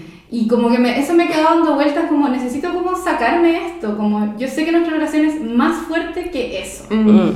Y, y ahí cuando se lo propuse fue como, sí, obvio, onda, intentémoslo, ya. Bacán, poliamor, poliamor, nos dimos la manito. Ah, el poliamor fue antes de como De tener que hubiese poliamor. una tercera persona, como Claro, que sí. fue como que tú, ya. Sí, y, y entre eso como la cuestión de este mi, mi romance, que además era una cuestión súper platónica. Eso, como un amor platónico. Él, pues, cuando estaba, o sea, era buena onda conmigo, pero nada de vuelta. Eh, esa cuestión se diluyó. Y de hecho yo después de un tiempo lo conocí porque vino a Santiago, nos juntamos. ¿Y? Y, y el Noel estaba súper expectante, como, oh, ¿qué pasó? ¿Qué pasó? Y fue como, nada, somos como súper amigos nomás. Claro. fue bacán conocerlo porque nos conocíamos muy Bueno, ese es otro tema, que como que uno entiende que hay ciertas intimidades o como conexión emocional que se le reservan como a una pareja romántica Claro. nomás. Sí. Y como que claro, de repente uno tiene con la amiga, pero está como esa separación, cuando es como no tenéis por qué contar solamente con una persona o sí. no. Sí. Y, y bueno, y después de eso poliamor, poliamor, y yo ya llevaba mucho tiempo haciendo el taller, o sea, llevaba enajenadísima con el tema, porque además hubo mucho Y el tiempo- taller era como neoamor. Neoamor. todo el tiempo, y-. ¿Ese concepto de dónde salió? Mira, es muy X. A mí me gusta el neoperreo. Ya. Y encontré que el neoamor sonaba chori nomás, como neoperreo, neoamor. Ah, pero no hay como literatura sobre este No, concepto. onda, Ah, tú lo inventaste. O sea, tienes que hacerle trademark, por Sí. favor. Te juro, yo lo buscaba en Google a ver si existe algo Alguien. antes de mi taller y, y como que aparece alguien hablando como en un blog como el 2013, pero nunca más se volvió a hablar del tema. Pero Wow. He pensado, pero digo como ya, igual chantas, igual es como ponerle un neo nomás a la palabra. Pero igual, es como. No, ya, pero, pero se puede. eh, Como Ahora al menos está constancia en este podcast de que. Claro.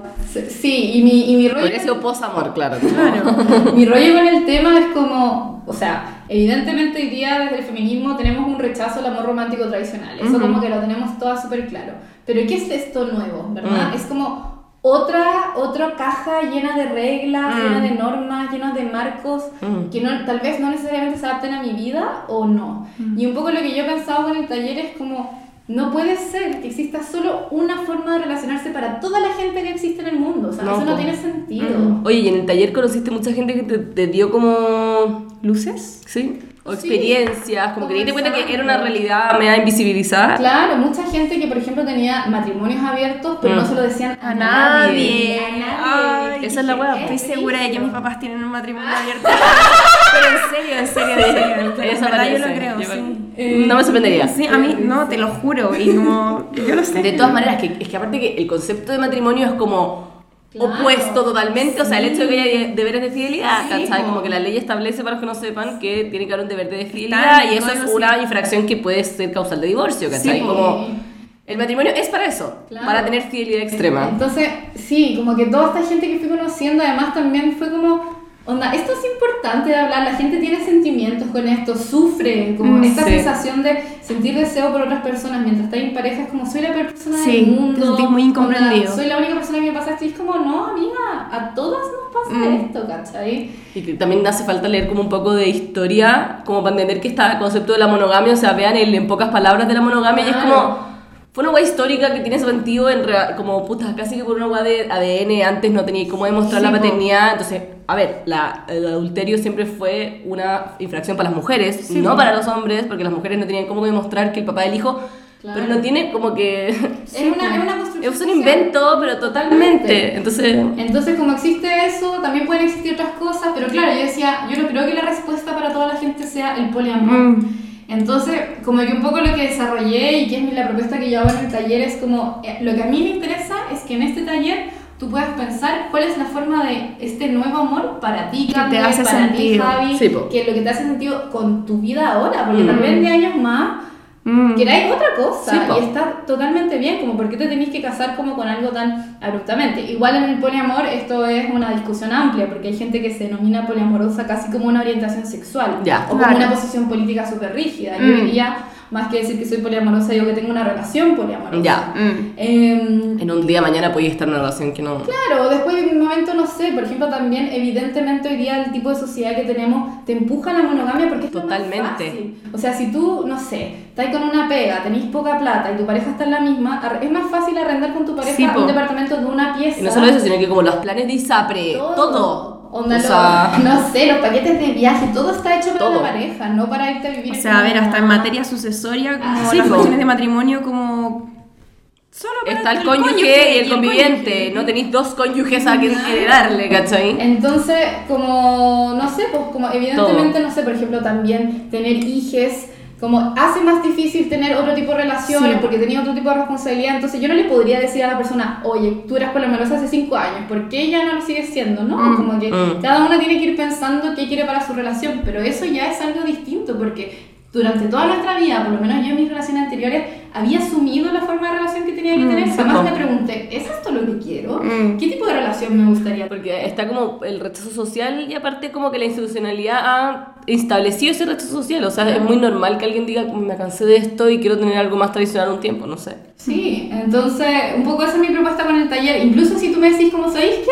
Onda, yo quiero tener una relación monógama. Bueno, bacán, pero ojalá. como- Llega gente con- como Sí, al llega taller. gente casadísima, relaciones cerradas, que quieren aprender, que por ejemplo, no sé, Ah, poco- pero qué bacán Quizás igual. tienen un hije, Claro. algo así, que o tiene esta me situación. dicen como quiero, tom- quiero, quiero sentir que estoy decidiendo y optando por la Mm, monogamia y y no una que construcción. imponiendo. Claro. Mm. Entonces, eh, la única forma de poder decidir es, es entender las Sí, otras opciones. Sí, po. Es tener todo sobre la mesa. Claro, evidentemente hoy día yo creo que la decisión de optar por la monogamia tampoco es una decisión tan libre, Tan libre. porque en un modelo Ni cagando. patriarcal, Es capitalista, heteronormado. es más fácil la No. monogamia nomás. Y la otra es que el capítulo pasado, que no lo hemos subido, pero ya va a estar cuando ustedes estén escuchando este.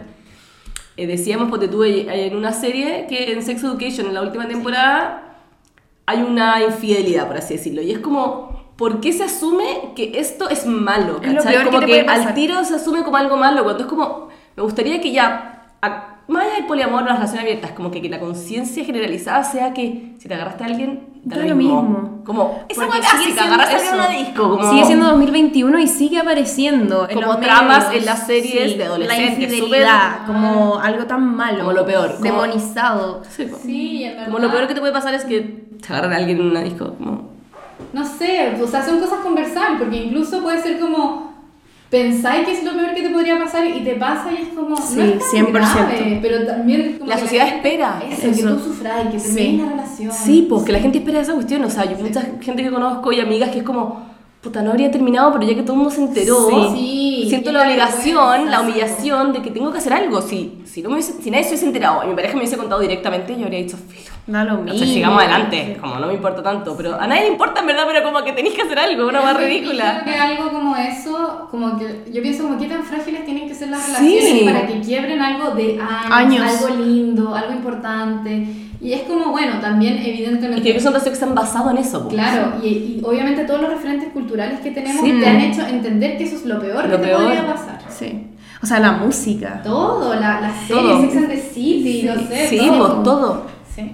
Cuando en verdad que onda la realidad, que aparte para los hombres todo había existido. Sí, y, es súper fácil, o sea, hoy Sí, día po. también cuando pensamos como en esto como de las familias paralelas, no es algo que pasó hace 50 años atrás, es algo que sigue pasando, Sigue es más difícil porque no sé, tenéis las redes sociales, podéis encontrar... Históricamente han existido. Sí, claro. Sí. Pero también lo que a mí me llama mucho la atención es como, si hay tanto porcentaje de infidelidad, onda, si sentimos Claro. deseos por otra persona, ¿por qué somos tan poco sinceros Eso. y sinceras en nuestras relaciones de decir como, ¿sabéis qué? En verdad parece que esto a mí no funciona, la monogamia.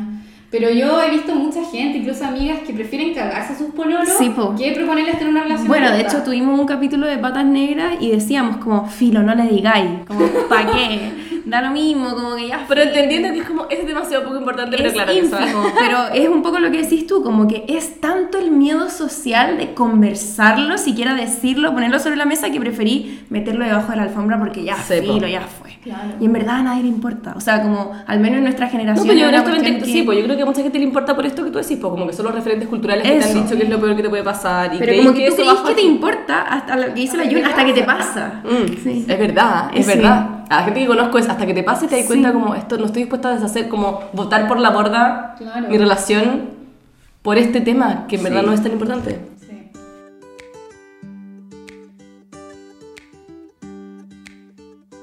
¿Qué onda esta larga introducción con la Cande? Quiero decir, estábamos embobadas escuchando a la Sí. Jun, siento que eres demasiado madura y sabia para la edad que tenía, así que quiero como que seguir escuchándote toda la Sí. noche. Yo creo una última pregunta, para, porque me imagino que mucha gente se está preguntando esto. ¿Cómo contás? Ah, es que después no, te- no, no terminaste de contar después. Lo ¿Cómo del poliamor. ¿Cómo llegó tu, la- tu nueva relación? Ah, bueno, puta, es que bueno, es como resumirles tres años. Sí, no, ya, pero en conclusión ahora No, te- pero ella, pandemia decidieron el Claro. poliamor. Después, claro, el plebiscito, Nuevo Chile, yo como Nuevo Chile, Nuevo. Y fue como ya, poliamor, poliamor, no sé qué, bacán. Hace mil años fue hace un año el plebiscito. Sí, pues ya fue hace un año. No, lo puedo creer. Cande, sí, ya estamos viejos. Voté, voté ayer. Y en eso como que, bueno, pasa un rato, yo le digo como, ya, ¿sabes que Hagámonos Tinder, ya, eso no habíamos tenido Tinder en todo el tiempo. Ah, en todo ese tiempo. Claro, y estábamos volviendo a salir. Sí, todo el mundo quería salir Obvio. aparte. Se fue como ya, hagámonos Tinder. Y en eso yo un día le pregunto como, oye, ¿tú cuál es tu idea de poliamor que tienes? Como que tengamos una polola juntos, que cada uno tenga Ah, su polola aparte. Y él como, ¿cómo que polola? Y yo como, ¿qué? Ah, Y yo como, weón, tuvimos una conversación de esta weá hace un mes, nos dimos la manito. Y fue como, ah, es que yo no entendí eso. Y yo como, ¿qué? Y ahí me di cuenta que incluso si uno habla las cosas, hay cosas que no quedan tan Sí, no. Porque nadie sabe de este tema. Sí, po. Así claro. cuando alguien dice pololo, bueno, todos saben a lo que se refiere. Cuando Claro. uno se dice poliamor, nadie sabe Sí, porque po. no se habla. Claro, entonces él como que me dijo como, ah, no pensé que tú querías tener otra relación tan formal, pensé que, que querías tener cosas afectivas Claro. con otras personas. Y yo como le dije, no, yo tengo ganas de tener otra relación como importante. O sea, no sé. Sobre Y- todo con una mujer, ¿tú lo Sí, pensabas? sobre todo Tenía con una mujer. Eh, y él como, pucha, no sé, también es como, yo te puedo decir como, sí, yo quiero tener una polola en conjunto con mi pololo, pero yo puedo conocer a alguien y es, no sé, una mujer que es lesbiana y no va a querer tener una relación con mi pololo. Sí, nomás. Claro. Entonces no dependía tanto de nosotros, sino que... Igual es difícil encontrar a alguien que te guste, a alguien que le gusta a dos personas y que le guste a dos Sí, personas. Que sea poliamoroso y quiera tener como Pero, esta relación. ¿Sabéis qué es como lo más, o sea, no sé si es lo más común, pero por lo menos en la literatura poliamorosa o Sí, en los y en, TikToks redes- de en los TikToks, totalmente, son- las familias. son tríos. parejas cerradas. Pero espérate, ¿no encontráis Mm, preguntas siquiera son polémicas? ¿No encontráis que eso no te da como un tinte medio patriarcales de repente? Cuando veis un, una- un hombre como con tres pololas, dos Mm, pololas, eh, como medio harem, mm, puede ser anticuado a mi concepto, pero de repente lo veo y digo como... No, porque siento que es un poco como, como mirar en menos la bisexualidad de las mujeres. Claro. Que es como, porque la mayoría son como mujeres bisexuales. Sí, po. es que, bueno, en verdad hay casos en que son como uno con varias separadas que son como, pero no, no es lo mismo. En verdad hay de todo, también he visto como tríos, odio el concepto triejas, pero bueno, sí se dice tríos poliamorosos también, no sé. Eh, de pura Pero, Suena pero horrible. heavy Suena dice la. Yun que también son cerradas, como que uno pensaría son abiertas, pero que lo que más se dé sean estas trejas Sí, cerradas. porque po. además también como que se van a vivir juntos, Sí, Intentan encasillarse en el molde de una Claro. pareja convencional, pero son Yo tríos. digo como, bueno, si eso es lo que le funciona, Mm. bacán, ¿cachai? Mm. Pero, pero claro, y después fue como, en verdad, va a depender de la gente que conozcamos. Sí, y de ahí yo estuve como un tiempo saliendo con minas en Tinder, tomé mi propio consejo y dije, no voy a salir más, Más con A todo hombres. esto, sí. El consejo de la Yun para qué hacer, cómo salir, cómo jondearse a más mujeres es darle exclusividad a las mujeres por un tiempo. Por un tiempo, por lo menos. Sí. ¿Puedo hacerte otra pregunta polémica? Dale. ¿Tú pensabas que si salíais con hombres, para los hombres iba a ser más intimidante como esta competitividad entre hombres si salíais con otro weón? ¿O como que, que iba a intimidar menos? Mira, o sea, cuando tuve la relación abierta que seguía saliendo con hombres, eh, me di cuenta que de- dependiendo de la edad, de los, entre más viejos, más intolerantes con el Mm. tema. Ah, sí. Los buenos más jóvenes, como buena onda, que bacán tu pololo, no sé qué. Mm. Pero los buenos más viejos me decían, no quiero saber nada. Onda, no Claro. me digáis nada. Como yo voy a ignorar que tú tenías pololo. Mm, ya, como, ya, sí. ok. Pero, no, pues y ahí estuve saliendo, saliendo, saliendo. Oye, y algo, nada que ver, ¿el Dale. Noel es heterosexual? Eh, pucha, no, no podría definirlo por Ah, ya, nada, ya. Pero, pero no, como... O sea, salen más con mujeres. Ya, ya, ya, Sí, pero yo tampoco me gusta tanto encasillar a la Claro. gente porque siento que uno tiene sus procesos. Sí, y es algo que nuestra generación especialmente se Totalmente. está en proceso de deconstrucción. Mucho, Sí. porque no- la generación más joven, como que todos son bisexuales. Sí, po. Palo yo. Pero nuestra Sí. generación es como, uh, quizás. Sí. Y, Entonces, y yo me, me, me autoconfieso de que tengo una bifobia internalizada. Me cuesta como la gente más vieja que es como en relaciones hetero que es co- como que me... Y no juzgo a la gente porque como Sí, po. entiendo que está mal y sé perfectamente que no y mi, una de mis mejores amigas es bi pero yo con una mina hace mucho tiempo y también en, la- en su comunidad su polola que es lesbiana y todas sus amigas lesbianas la huevean también como que es el la bifobia está muy Sí, de los dos lados. de todas partes ¿cachai? sí, no, es una cuestión muy, muy, muy. pero muy sé que generacionalmente más chico es como vale. Sí. Sí, no, es increíble. Eh, y nada, pues, y ahí me puse a salir con la Belén, que la conocí hace unos años antes. eh, y de ahí vino como de nuevo la gran cuarentena de marzo. Mm, y estuvimos claro. como dos meses, como un mes y medio hablando por WhatsApp. Y de ahí nos reencontramos. Y siempre empezamos siempre contaste tu situación Sí, pues no, porque además también eh, los dos son de la FEN. Eso, se conocen. Se Se conocen entre ellos. O sea, la, la Jun buscando sugar daddies y sugar mummies. No, qué risa, una vez alguien me mandó una cuestión a, a Instagram me puso como "So- soy de Audi por si queréis completar el trío de la FEN, porque no es de la Belén es de info y claro, me faltaría como de Audi. Y tú como chihuahua. Y algo, pues si quieren no es broma, Y yo pero si no... es que no sé sumar, por eso necesito dos si son buenos para las matemáticas. Eh, y nada, pues, y claro, ella como ya sabía la situación y obviamente se lo fui conversando, pero claro, era pasar como era como de repente realmente tener una relación poliamorosa, como Sí, tener otra Y no tenéis ni una nada, no, te- no Claro. tenéis reglas, no sabéis cómo. Entonces era como ir viendo, y al principio, bueno, onda, les admito que me costó caleta. Mm. Me costó mucho como, me sentía como entre culpable, no sabía cómo ordenarlo. Y lo que tú decís de me conté un billete de 5 lucas en la calle, Claro. ¿a quién le cuento? Como. No, y, esas y ahora me pasa que se me olvida quién se lo conté. Que sí, esa cotidianidad, historia. Se lo conté a este, se lo Claro. conté a este otro. Igual yo también tengo un rollo como una de las cosas que, que trabajamos y conversamos en el taller y que es uno de los aprendizajes que yo también he tomado en mi vida es el tema de las jerarquías. Mm. Como hoy día tenemos un sistema monógamo que pone a la pareja en la jerarquía más alta y después pone a la familia como los lazos Sí. sanguíneos y después pone las amistades. Sí, y en verdad esa imposición a, a mí me ha, me ha parecido súper ficticia porque, o sea, una, como el momento de mi vida que yo me cuestioné el amor así, antes de abrir mi relación, de hecho, no, había abierto mi relación, pero todavía era como, ah, cuando me peleé con mi mejor amiga. Nos peleamos, termi- terminamos, terminó Mm. conmigo. Y Realmente son es dolorosas sí. Yo también he terminado Duelo. con mejores amigas y que onda que es una cuestión que nadie te entiende y es No. duele más que la Es mierda. horrible. Y, y yo ese- Pero no voy a considerar como Claro, y yo decía, ¿por qué, ¿por qué le estoy dando? o sea, esto me duele, este es el amor más grande de mi vida que yo he perdido Mm. y no le he dado ese espacio en mi vida. Entonces ahí yo dije, Y nadie tampoco te lo permite. O sea, si tú Claro. dices terminé mi relación de 5 años, frigio. Sí. mm, ya no soy tan amiga de mi amiga. No, pero, pero claro, y ahí yo dije como no, yo le quiero dar más espacio a mis amistades. Mm. Entonces, como que el, el tema de la jerarquía fue como, sí, mi- mis relaciones de sexo afectivas son importantes, pero mis relaciones de amistades también son muy importantes. Entonces, cuando yo hablo como de, de mi película o de mi red poliamorosa, yo incluyo a mis amistades, porque en Mm. verdad son mis afectos y son mis amores como tan importantes como lo son mis eh, vínculos sexoafectivos, como les queramos decir. Eh, y eso ha sido como un cambio de switch también súper importante de que la gente con la que yo estoy como sabe como todas estas otras cosas, ¿cachai?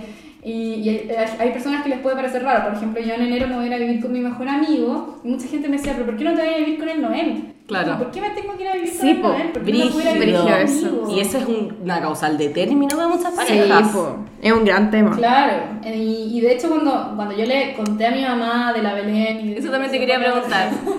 me decía como, pero ¿con quién vas a, vas a armar tu proyecto de vida? Y yo decía, yo voy a armar mi proyecto de vida con el Martín. Como, Mm, ok. él, él es la persona con la que yo veo como algo más a largo plazo. Como, ¿y, y por qué tengo que armarlo con una sola persona? Como, Mm. Y obviamente mi mamá tiene un rollo de los hijos, yo no quiero tener hijos.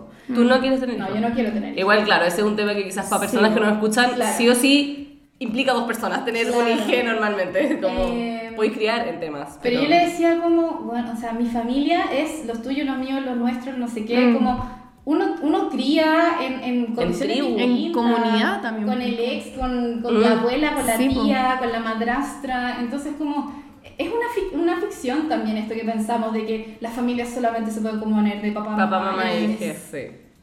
Mm.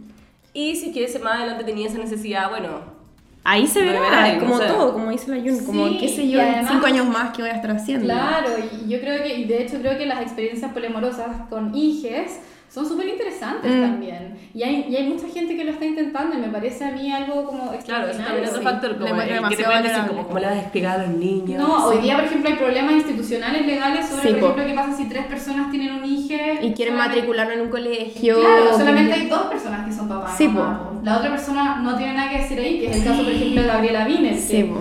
Ah. su pareja, eh, Rocío, con su pareja Jaime, tuvieron un hijo que como biológico ellos dos, pero el hijo es de los tres. Sí, ya. Y lo que hicieron, eh, y estuvieron en la guagua en España, fue ponerle de segundo nombre el apellido de Gabriela, para que el niño tuviera los tres apellidos.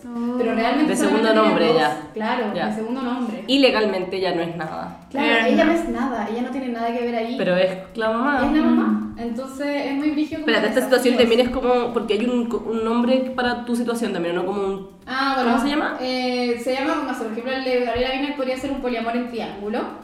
Porque Eh, son los tres. Todos claro, con son los todos. tres, todos con todos. El mío es como, se dice poliamor en cadena o poliamor en B. Ujú. Ya. Que es como que yo, por ejemplo, soy la bisagra entre estas dos relaciones. Ujú. Sí. Y ahí. Y ellos no tienen una relación sexoafectiva claro, entre ellos no. Y de hecho, esa relación se denomina, que yo lo encuentro muy lindo, meta amores. Ah, Entonces, como que dicen como mi meta. Ay, me encanta. me gusta, sí. Sí, a mí igual. Oye, hemos estado introduciendo largamente, pero es que el tema está demasiado interesante, Sí. así que vamos a partir con los comentarios de la pública. Y tenemos a la primera persona que es Scorpia, me encanta. Tiene 24 años, dice, viejas zorras, ¿cómo están? Quería contarles una epifanía que espero les sirva al resto. Fui criada por papá hijo de Paco y mamá criada por monjas. Y a pesar que toda la vida me inculcaron pensamientos basados en el patriarcado, he sabido cuestionarme hartas cosas. Aún así, decidí seguir abrazando mi heterosexualidad, entre comillas, a pesar de que en el camino hasta hoy siento que me han atraído más personas fuera de aquellos que se consideran hombres.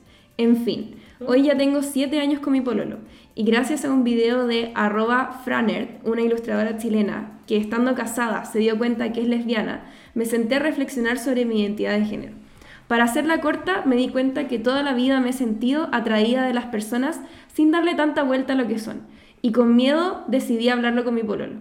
Esperé su respuesta y amado. No le pasó nada. Conversamos N y me sentí tan liberada que ahora sin escrúpulos le muestro a estas personas queer que me mueven el piso en Instagram.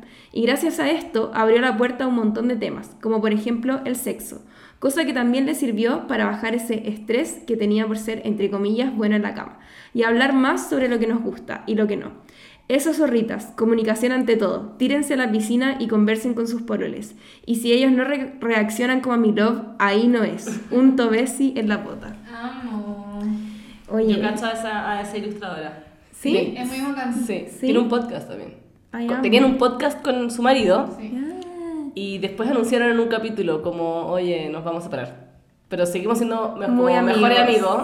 Sí. Pero como vivir esta experiencia de, de, claro, de que sigue siendo una persona, porque también eso es otro tema, pues como que, no sé cómo lo veis tú, Yun, pero me imagino que el día de mañana, si tus vínculos eh, amorosos se quiebran, igual pensáis seguir teniendo una historia con ellos, como esta idea de Sí, que tu po. ex, Eh, Nunca, la, nunca habláis con tu ex, Sí, ya también. porque tu nuevo nunca va a aceptar que tu ex esté en, su vi- en tu sí, vida. Sí, no. Bueno, es una cuestión muy monógama también, Sí, como po. de un halo de propiedad que Mm. te da como, es que pa- vas a ser, por una parte, esta persona con la que tú tenías una relación, como a la persona que le dais todo, le dedicáis toda tu Sí, vida, po. toda tu energía, no sé qué, y termináis y es enemigo público Sí. número uno, no se po. habla, no se nombra, no, se piensa. Y yo digo, bueno, evidentemente cuando uno termina una relación también está ahí un poco distancia. Y tenéis un duelo. Claro, es triste, no sé qué, pero encuentro muy horrible pensar que estuviste años dándole amor a alguien y después no sabéis nada de esa persona. Y Y muchas veces por el miedo a que una nueva pareja va, nos va a encontrar esta como figura intimidante, que yo lo, lo puedo entender, ¿cachai? Mm. Pero no me imagino, yo que llevo cinco años y he crecido demasiado con mi pololo, no me puedo imaginar no ser parte de su No vida el día de mañana, pero sí me puedo imaginar que quizás la vida nos separa, Sí, ¿cachai? obvio, sí. pero- Imagínate no saber nada de Nada. de su familia, todo, ¿no? Sí, creo que hoy día esas cosas también están cambiando, menos mal, o sea, por lo menos se están cuestionando. Sí. Eso. Y yo creo que por lo menos, por ejemplo, esto que les contaba al principio, como de poder hablar de los términos con... Siempre es como, bueno, si nosotros terminamos, ojalá sean las mejores condiciones Sí, posibles, como, Sí. como sigamos conversando, como e- evidentemente lo tendremos que evaluar en ese En momento. ese momento. Pero, pero sí, es muy brutal como de echar a alguien de tu vida. No, cago. Bueno, yo puse este comentario introductorio porque si bien no era de poliamor o neoamor necesariamente, daba el paso a conversar estas cosas Sí, como po. en tu relación, ya sea monógama, no monógama, Oye, abierta, y por cerrada. ejemplo, hay parejas que toman tu taller.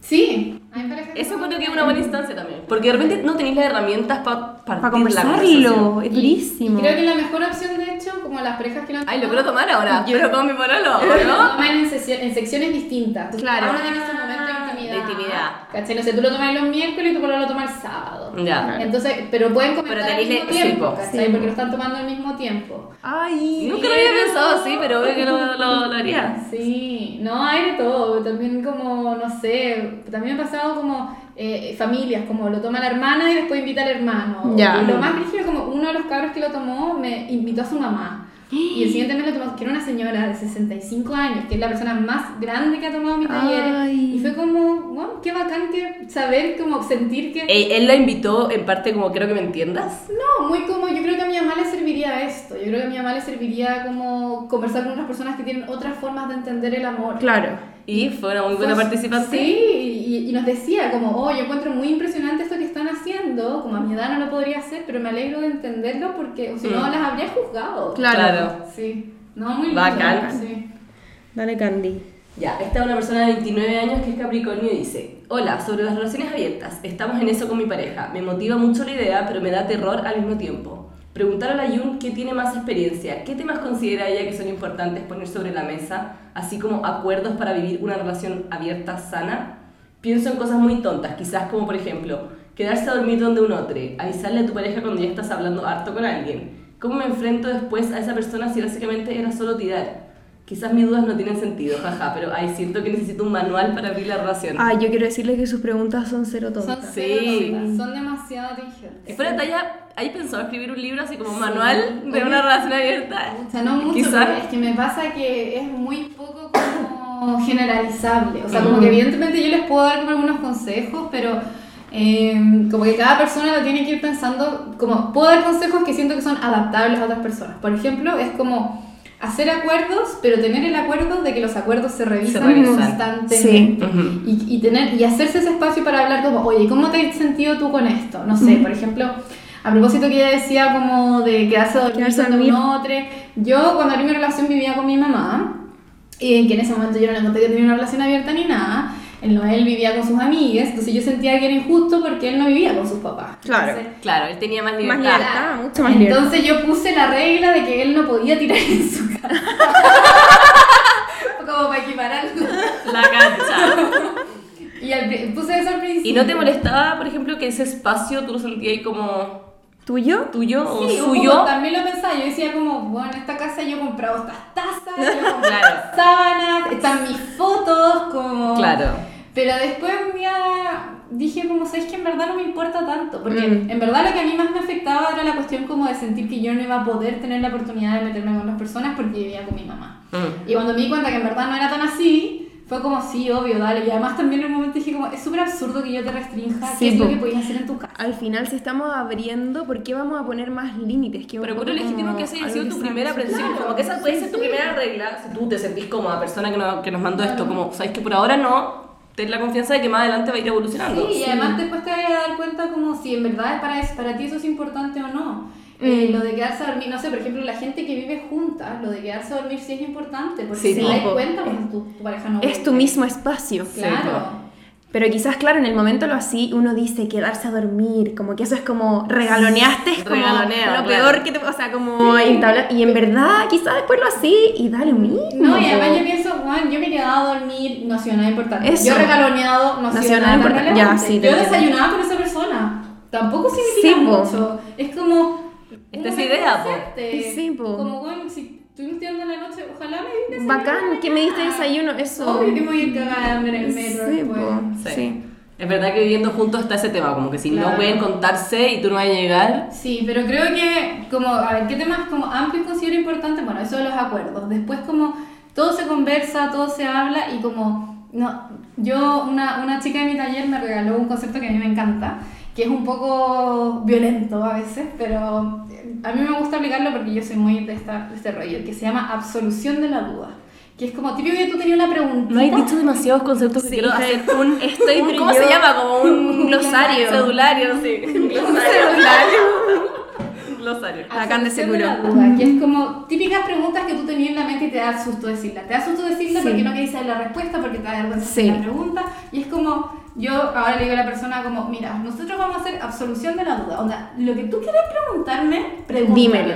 Y, y yo voy a tener la certeza que yo también te voy a poder preguntarlo todo. Y Ay, después, me encantan todos estos conceptos. eh, hay, otro, hay otro concepto que también incorporé en mi, en mi Vamos a hacer un glosario, estoy anotando. en mi película, que también lo incluyo con mis amigas, porque lo otro que pasa es que con las amistades o con las otras relaciones uno no habla de límites. Mm. Uno nunca habla de límites con su familia. Sí, y en verdad cuando lo empecé a incorporar es súper bacán. Sí, Como- y con, mi- con mis amistades también lo he hecho. Entonces, un, un concepto que me regaló mi amigo Martín, que es el cara a cara. Y en el cara a cara uno practica la absolución de la duda. Entonces, como tener un cara a cara es básicamente abres un espacio temporal de honestidad Plena. absoluta.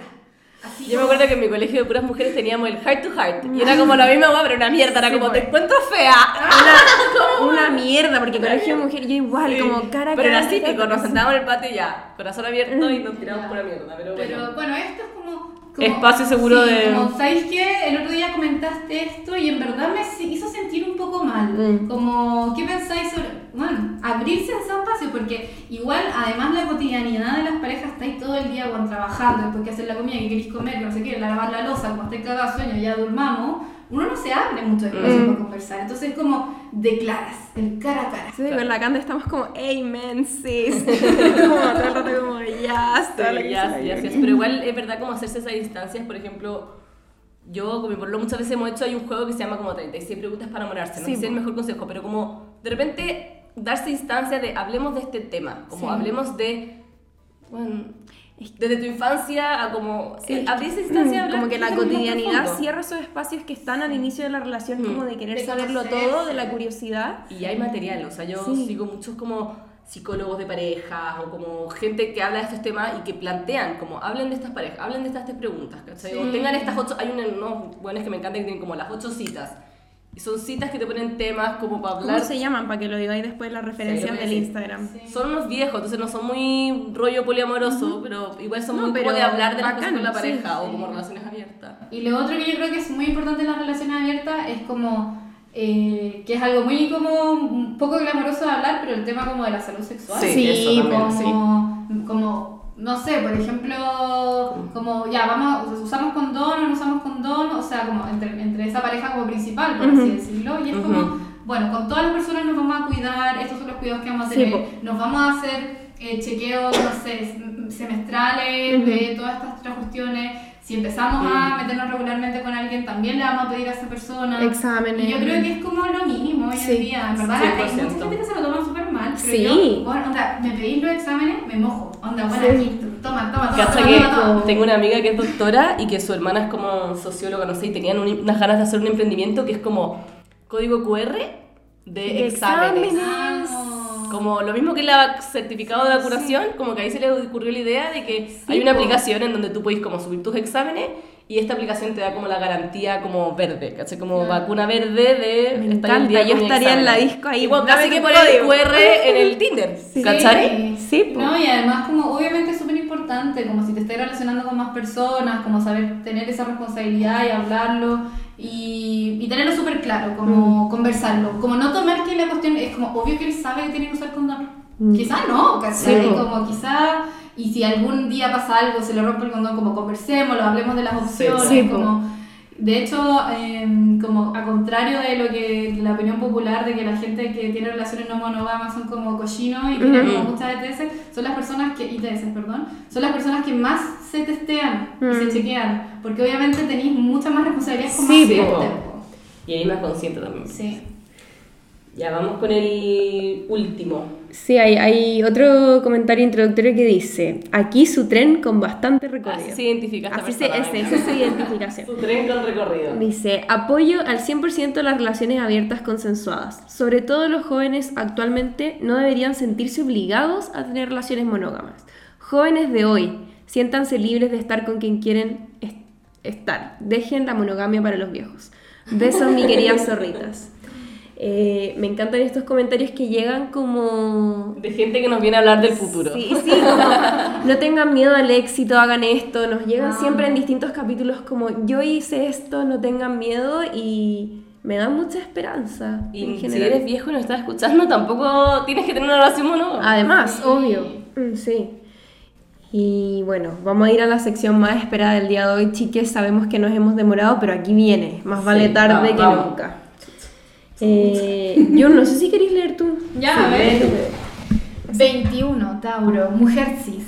Me pasa que tengo una relación abierta a distancia, donde quedamos de poder besar a gente y etcétera, pero sin darnos detalles de lo que hagamos. Me pasa que por primera vez besé a alguien que no es mi pololo y siento mucha culpa, carita triste. Como si lo hubiera engañado, aunque yo sé que lo acordamos previamente. Ayuda, viejas zorras, ¿cómo lo hago para sentirme mejor? Carita triste llorando. I'm so perking at this. Ay, pero esto No, me encanta la Yuki lo relató demasiado bien. Demasiado bien y por eso también lo pusimos al principio porque la culpa va a ser algo muy recurrente en este capítulo. Y como lo, lo que les contaba al principio, Sí, pues sea, igual lo hablamos un poco. El, el tema de la monogamia no lo tiene tan internalizado que todo lo que se sale de ahí sentimos que es infidelidad. Mm. Evidentemente va a ser más difícil si es que no lo lo podéis conversar con, si como quedaron de no contar, si no lo podéis conversar con tu pareja, tal vez te, te Bueno, cueste más. estuvimos hablando off the record sobre esto, pues como qué opináis de eso de relaciones abiertas que no se cuentan, como que Sí. Bueno, a mí, me, a mí me pasa un poco que la persona con la que está ahí igual es como tenía una relación de amistad. Y también. compañeres. Sí, le queréis contar las cosas que te pasan. Entonces a mí me parece, a mí me parece extraño. Yo sé que hay gente que le funciona y ok. Pero a mí me gusta contarle las cosas buenas que me pasan en la vida, como si alguien me contrató para hacer un diplomado, si es que me agarré a alguien súper mina, como quiero Claro. contárselo a, la- a mis amigas, a mis parejas, etc. Entonces, yo creo que tal vez podríais plantear, si es que crees que es importante el, el poder conversarlo, como, oye, tal vez me gustaría que nuestra relación abierta sea abierta, contándonos, no, no los detalles, pero contándonos qué, qué está pasando, en qué estoy en mi vida, especialmente si tenía una relación a distancia. Mm, sí. sí, po. Y lo- o, lo o que- también quizás, ya, decirle como siento culpa, como cómo te sentís tú con esto, ¿en verdad te sentís bien? Quizás a, él, a, esta, a tu pareja también le pasa lo mismo. Quizás le y están lo los dos con culpa queriendo contarse y sin decirse Le da nada. lo mismo y así tú por fin te desprendís de la culpa, que siento que es un poco como lo que le pasó al Felipe, yo demasiado autorreferente, pero abrí mi relación hace muy poco y el Felipe se sentía muy culpable porque a pocos días de que lo hubiéramos abierto se tiró una galla y yo como, pero da lo mismo y estaba como en Como que verdad... no quisiste reforzarlo. Sí, estaba, Sí. ese- en verdad era muy como la historia que tú contabas al principio, que era como, casi que me llamó a las 6 de la mañana ese día como, bueno, en verdad perdón, y yo como, ¿por qué me perdiste perdón por esto? Si da lo Sí. mismo, pero obviamente uno va aprendiendo sobre la marcha, entonces la culpa es algo, porque puta, hemos sido criados dentro de, de la heteronorma y de la, como la culpa católica. Sí, y además La mayoría especialmente de para las mujeres, ¿no? sí, po. sentimos mucha culpa. De todas maneras. De todas las cosas. Eso te puede ayudar también. O sea, no sé si tú, tu pololo es hombre. Sí, dice, mi pololo, Sí, sí. más o menos. No creo que él sienta culpa, amiga. quizás sí, verdad, pero... Quizás sí, quizás, quizás no- como que no sabemos, pero... Date el espacio para hablarlo. Eso. Y también muy el fake it till you make it, yo siento que también aplica acá. Sí, Como se te va a pasar. En Eso. algún momento la culpa Sí. se te va a pasar. Chao, Sí. como eventualmente vayas a seguir relacionándote de esta forma y si te hace sentido, como que las cosas también evolucionan. Así que, no sé. Vamos con el otro. Vamos con el otro. Esta también es una mujer que se identifica como mujer cis de 21 años, Sagitario. Dice, hola, tengo una duda respecto a responsabilidad afectiva. Perdón si es que lo hablaron antes, pero no he escuchado todos los capítulos. El otro día leí una reflexión interesante al respecto, que lamentablemente no recuerdo con detalle, que decía que era un concepto erróneo. ¿Qué opinan al respecto? ¿Es de verdad un concepto erróneo? ¿Y por qué lo sería? ¿O creen que es un concepto válido? Además, para abordar el tema claramente, me gustaría que dijeran lo que ustedes entienden por responsabilidad afectiva. También espero que profundicen respecto al nuevo amor, porque lo he escuchado unas cuantas veces, pero no es un concepto que tenga muy claro. Uh, eso, muchas gracias si es que deciden tocar este tema y si no, está bien igual, corazón. Eh, Me encanta como he escuchado mucho sobre el amor y es como ¿dónde? ¿Lo ¿Dónde? Sí, ¿En una tesis? La cagó, porque la un Yun como ya dejamos claro que la tiene, tiene patentado el concepto. Ay, qué risa. Ojalá profundicen, ojalá, sí. Bueno, ay, se me olvidó todas las cosas Responsabilidad que... Sí, Ya, no sé si puede- pero yo creo que ya. yo me quedaría con eso, con Muy responsabilidad muy ¿Es parte del nuevo amor? O sea, miren, yo he tenido muchas reflexiones al respecto justamente por la pregunta que hace la amiga. Porque durante mucho tiempo, o sea, un tiempo, no sé si mucho tiempo, Años. años, siglos, ¿no? Pero yo sentía que el tema de la responsabilidad afectiva, como que había algo que no me estaba te da hacer ruido. Pero, pero ¿qué era eso? Y, y mi problema, o sea, yo ahora como lo entiendo, o como lo intento entender, por una parte, ¿cuál es lo- el problema? Es que cuando tú dices responsabilidad afectiva, pareciera ser que te tienes que hacer responsable de los Mm. afectos de otras personas. Mm. Y uno no se puede responsabilizar de, o sea, si la Cande está triste, yo no puedo ir y tomar la subjetividad de la Cande y hacer que deje de estar triste. Claro. Mm. Como que eso está en su vida, en su Mm. cuerpo, en su mente. Lo que yo puedo hacer es, con todas las herramientas que tengo, ser lo más clara que puedo con ella, lo más honesta que puedo con ella. Ujú. Pero, por ejemplo, ya, digamos que la Cande quiere tener una relación conmigo y yo no. Y la Cande está triste. Y, se, y está súper triste. O Y claro, dice- me da más celos, más inseguridad en la situación. sí, y, y dice como la Jun no está siendo responsablemente Sí, po. efectiva conmigo porque me hizo estar triste. Y es como, Pero, Mm. pero si, te puso, si eso Te- te puso eso. triste, como, disculpa. Claro. El Pero- problema sería, por ejemplo, si yo hubiera engañado a la Eso, tanda. y Tú no se lo hubiese comunicado. Claro, pero si yo siempre le, dije claro, como no, a mí no me interesa tener una relación, o incluso, porque yo creo que también uno tiene derecho a no tener las cosas tan claras. Mm. Como, ¿sabéis qué? No sé lo que quiero en este momento, quiero ir cachando. Pero eso, ser, son- ser sincera, ser clara, lo, lo metería Claro. dentro de una responsabilidad Sí, yo creo que hoy día la responsabilidad efectiva, o lo que también podemos decir, no sé, acuerdos previos, Mm. como honestidad, etcétera, es básicamente como darte toda la información que puedo darte sobre lo que Mm. está pasando en mí y que es relevante, evidentemente, para esta relación, para que tú estés bien. Ahora bien, si la decisión que yo tome de algo te hace estar triste, como pucha, que. Claro. Ojalá, qué pena, pero no Sí, puedo como. no puedo hacerme cargo No puedo como querer tener una relación contigo solamente para que tú no estés triste. Mm. ¿Y por qué lo digo? Porque me acuerdo que durante una época vi muchas funas por responsabilidad Sí.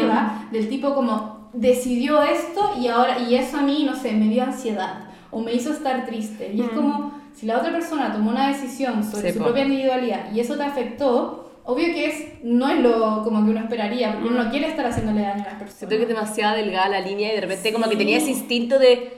No sé, es que con mi pueblo siempre discutimos de esto. Él también él- a él le choca el concepto de responsabilidad afectiva porque por esto mismo, como las funas, y es como, ya, pero como, ¿qué? ¿Qué uno puede hacer? Como que qué ansiedad estar pensando todo el rato en como lo que yo digo y hago y de qué manera te puede hacer daño. Como, Claro, y además, mira, yo, y esto es como lo otro que a mí me parece como otra temática importante hablar como a, a propósito de esto, que es como esta idea de que el amor no duele. Mm. Y el amor duele, porque el amor es vulnerabilidad y la vulnerabilidad es difícil, es abrir tu corazón a otras personas y, Sí, y a veces tu propia existencia le va y si no eres daño. vulnerable no te vaya a poder enamorar tampoco. Claro. Como que es parte de... Y uno sin querer le hace daño a otras personas porque Mm, tu sí. vida tal vez no se está alineando a lo que quiere la otra persona y es como, bueno, la vida también necesita un poco de dolor, como Mm. hoy día también tenemos, especialmente yo creo que nuestra generación, como una cuestión de higienizar para que nuestra vida sea lo más feliz posible. Sí, po. Nuestros trabajos nos tienen que gustar mucho, nuestras carreras nos tienen que encantar, Mm. nuestras parejas tienen que ser todo perfecto y es como, démosle un espacio también a equivocarnos, a que las cosas Claro. nos incomoden un Mm. poco. Sí. Sí, eso principalmente sobre la responsabilidad afectiva, lo del neoamor creo que lo Sí, lo hemos Sí. hablado ya. ¿Dónde los has escuchado? Dinos, por favor. Porque si no es por la ayuda, no sé.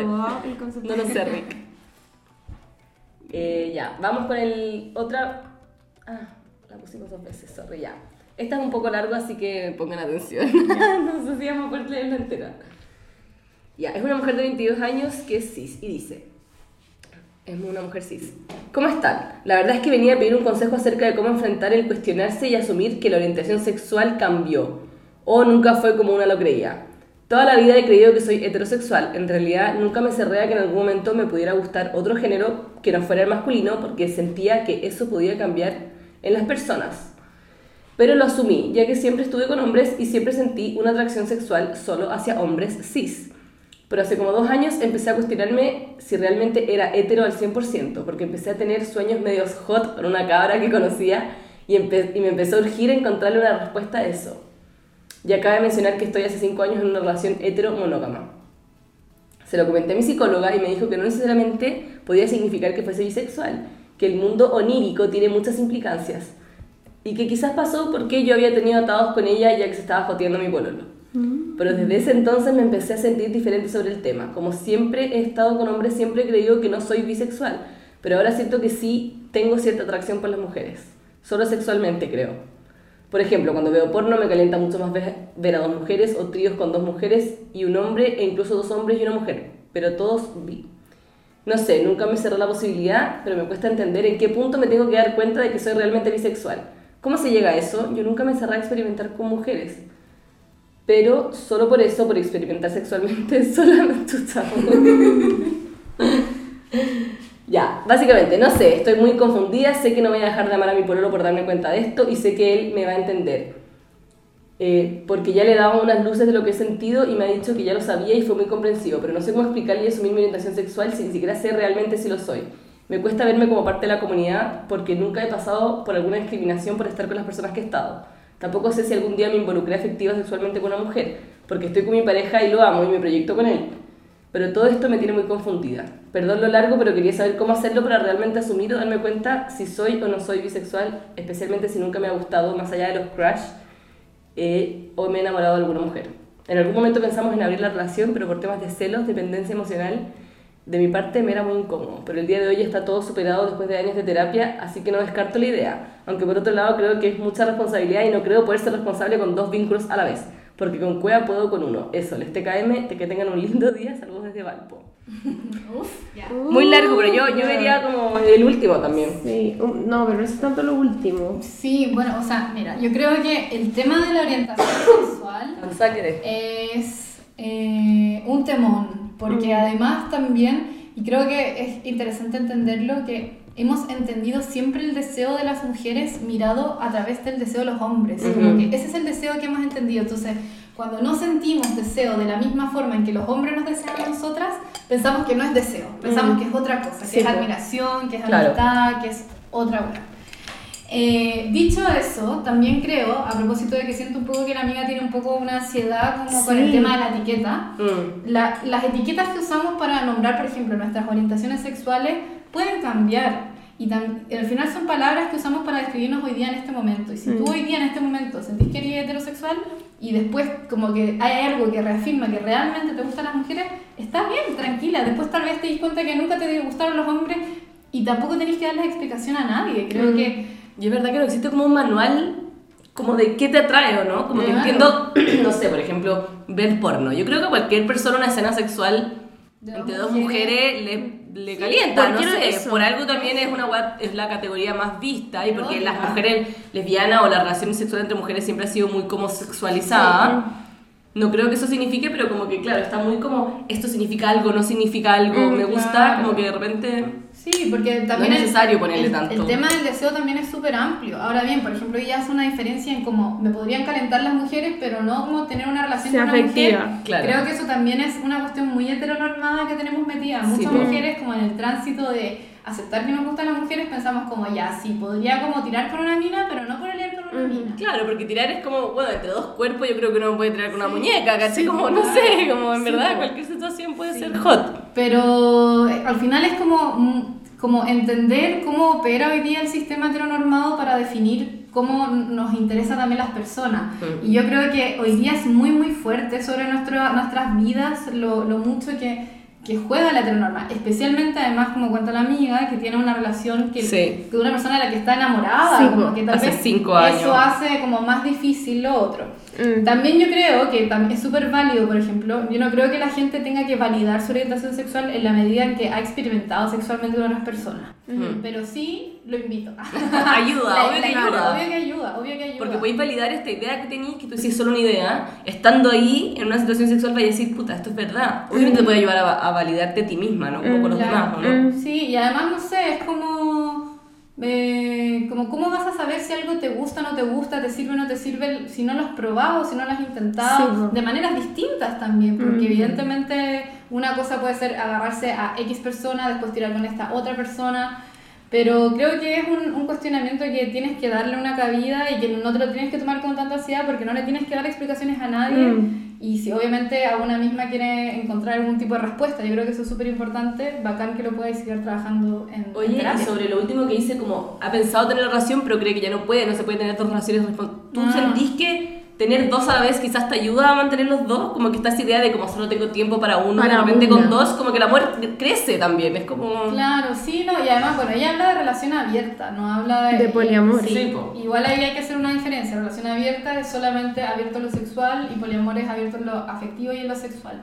Pero yo creo que, por ejemplo, a propósito de lo que estábamos hablando antes de las amistades, es muy injusto para nuestras amistades decir que solamente tenemos una relación. ¿Ustedes Claro. dirían que tienen una relación? Ni cagando. Y que solamente tengo espacio emocional para hacer Para cargo una de una. persona. O sea, yo me hago cargo heavy de mis amigas. Sí, po. a veces como intensamente. Sí, pues, A es veces verdad. demasiado, sí. Yo nunca lo pensaría. Sí, Porque no, le, porque no les damos ese espacio y es como, ¿por qué no? A veces mi- mis amistades me cargan con más cosas que mis De parejas. todas maneras. Sí. Y, y, y nada, y está bien y uno tiene que también obviamente saber limitar Y yo creo que diversificar los puentes ayuda también a que cada uno sea más sano. Como que si Claro. tu, uni- tu pareja es tu todo, Mm. Va a ser un problema. Y de hecho, bueno, a propósito de como lecturas y otras cosas, una de las grandes eh, mentoras de esto, que se llama Alexandra Kollontai, que era una mujer soviética que escribió esto en 1920, o sea, hace 100 La años, bestia. propuso el poliamor en la Unión Soviética. Ella decía como que entre más los hilos tendidos entre las almas, entre los corazones, más nos nutrimos. Como, Es que eso es lo que digo, el amor es expansivo. Sí, sí. Dar más amor no le va a quitar uno al otro. como Claro. que- Lo único que es limitado es lo del tiempo. Yo creo Sí. que eso sí es algo que hay que conversar. Pero, por ejemplo, también es una construcción social que a nuestra pareja le tenemos que dar todo, Todo el tiempo. Y que tenés que vivir con la persona y Claro. hacerle como el espacio. No sé cómo lo haces tú, Jun, pero me imagino que también tenés... Uno no puede conversar y nego- negociar, entre comillas. Como ya nos vemos dos veces. Claro. Y eso Una vez a la semana, dos veces a la semana. Sí, ¿no? Uno, uno va viendo. Bueno, yo además también soy muy, muy obsesiva con mi calendario y con mi agenda, entonces como que lo tengo todo demasiado pauteado y todo demasiado visto, pero por ejemplo una de las cosas que yo también miro es como qué tiempo le estoy dando a mis amistades también en mi día, a mi familia incluso. Claro. Como creo que todas esas cosas son, como decía la Cante, muy conversables. Yo creo que nunca es tarde, como que no, tú, tú decís, llevo cinco años, como que ya cagaste, Sí. ¿cachai? Ya llevo Y cinco como, años. y como ya no quise tener ya, una ya no fue, ya no lo porque... Dale. Sobre todo si querés como validar tu, tu nueva orientación o como... Y al revés, no algo sé. que dijimos en el primer capítulo de la podcast, es como, yo creo que hay como un paradigma que es como muy, muy arraigado en la sociedad, pero en verdad yo creo que la gente sí puede cambiar. Como esta Sí. idea de que la gente no cambia y siempre te dicen como, por más que te digan, en verdad esa persona no va a cambiar. Al revés, yo creo que las personas son demasiado susceptibles de poder evolucionar, sobre todo en nuestra generación, que es como la, la transición entre la generación que es hija de la dictadura y la generación Z un poco. Sí. Eh, yo no sé si queréis leer tú. Ah, ya, dice. No, yo eres como una poetisa leyendo. Sí, lo leí increíble. 20, Libra, bisexual. No, era la otra. Ah. Ya da lo mismo, el que queráis. No, ya, bueno, vuelvo a la. Perdón, Libra bisexual. ya vienes, Libra bisexual. Ahora viene 20, Pisces, mujer. Hola vieja Z. Primero decir que me encantó la invitada. Uh. Segundo, comentar que hace poquito empecé a cuestionar la mononorma, porque ya no me hacía sentido la posesión de un otro y la exclusividad.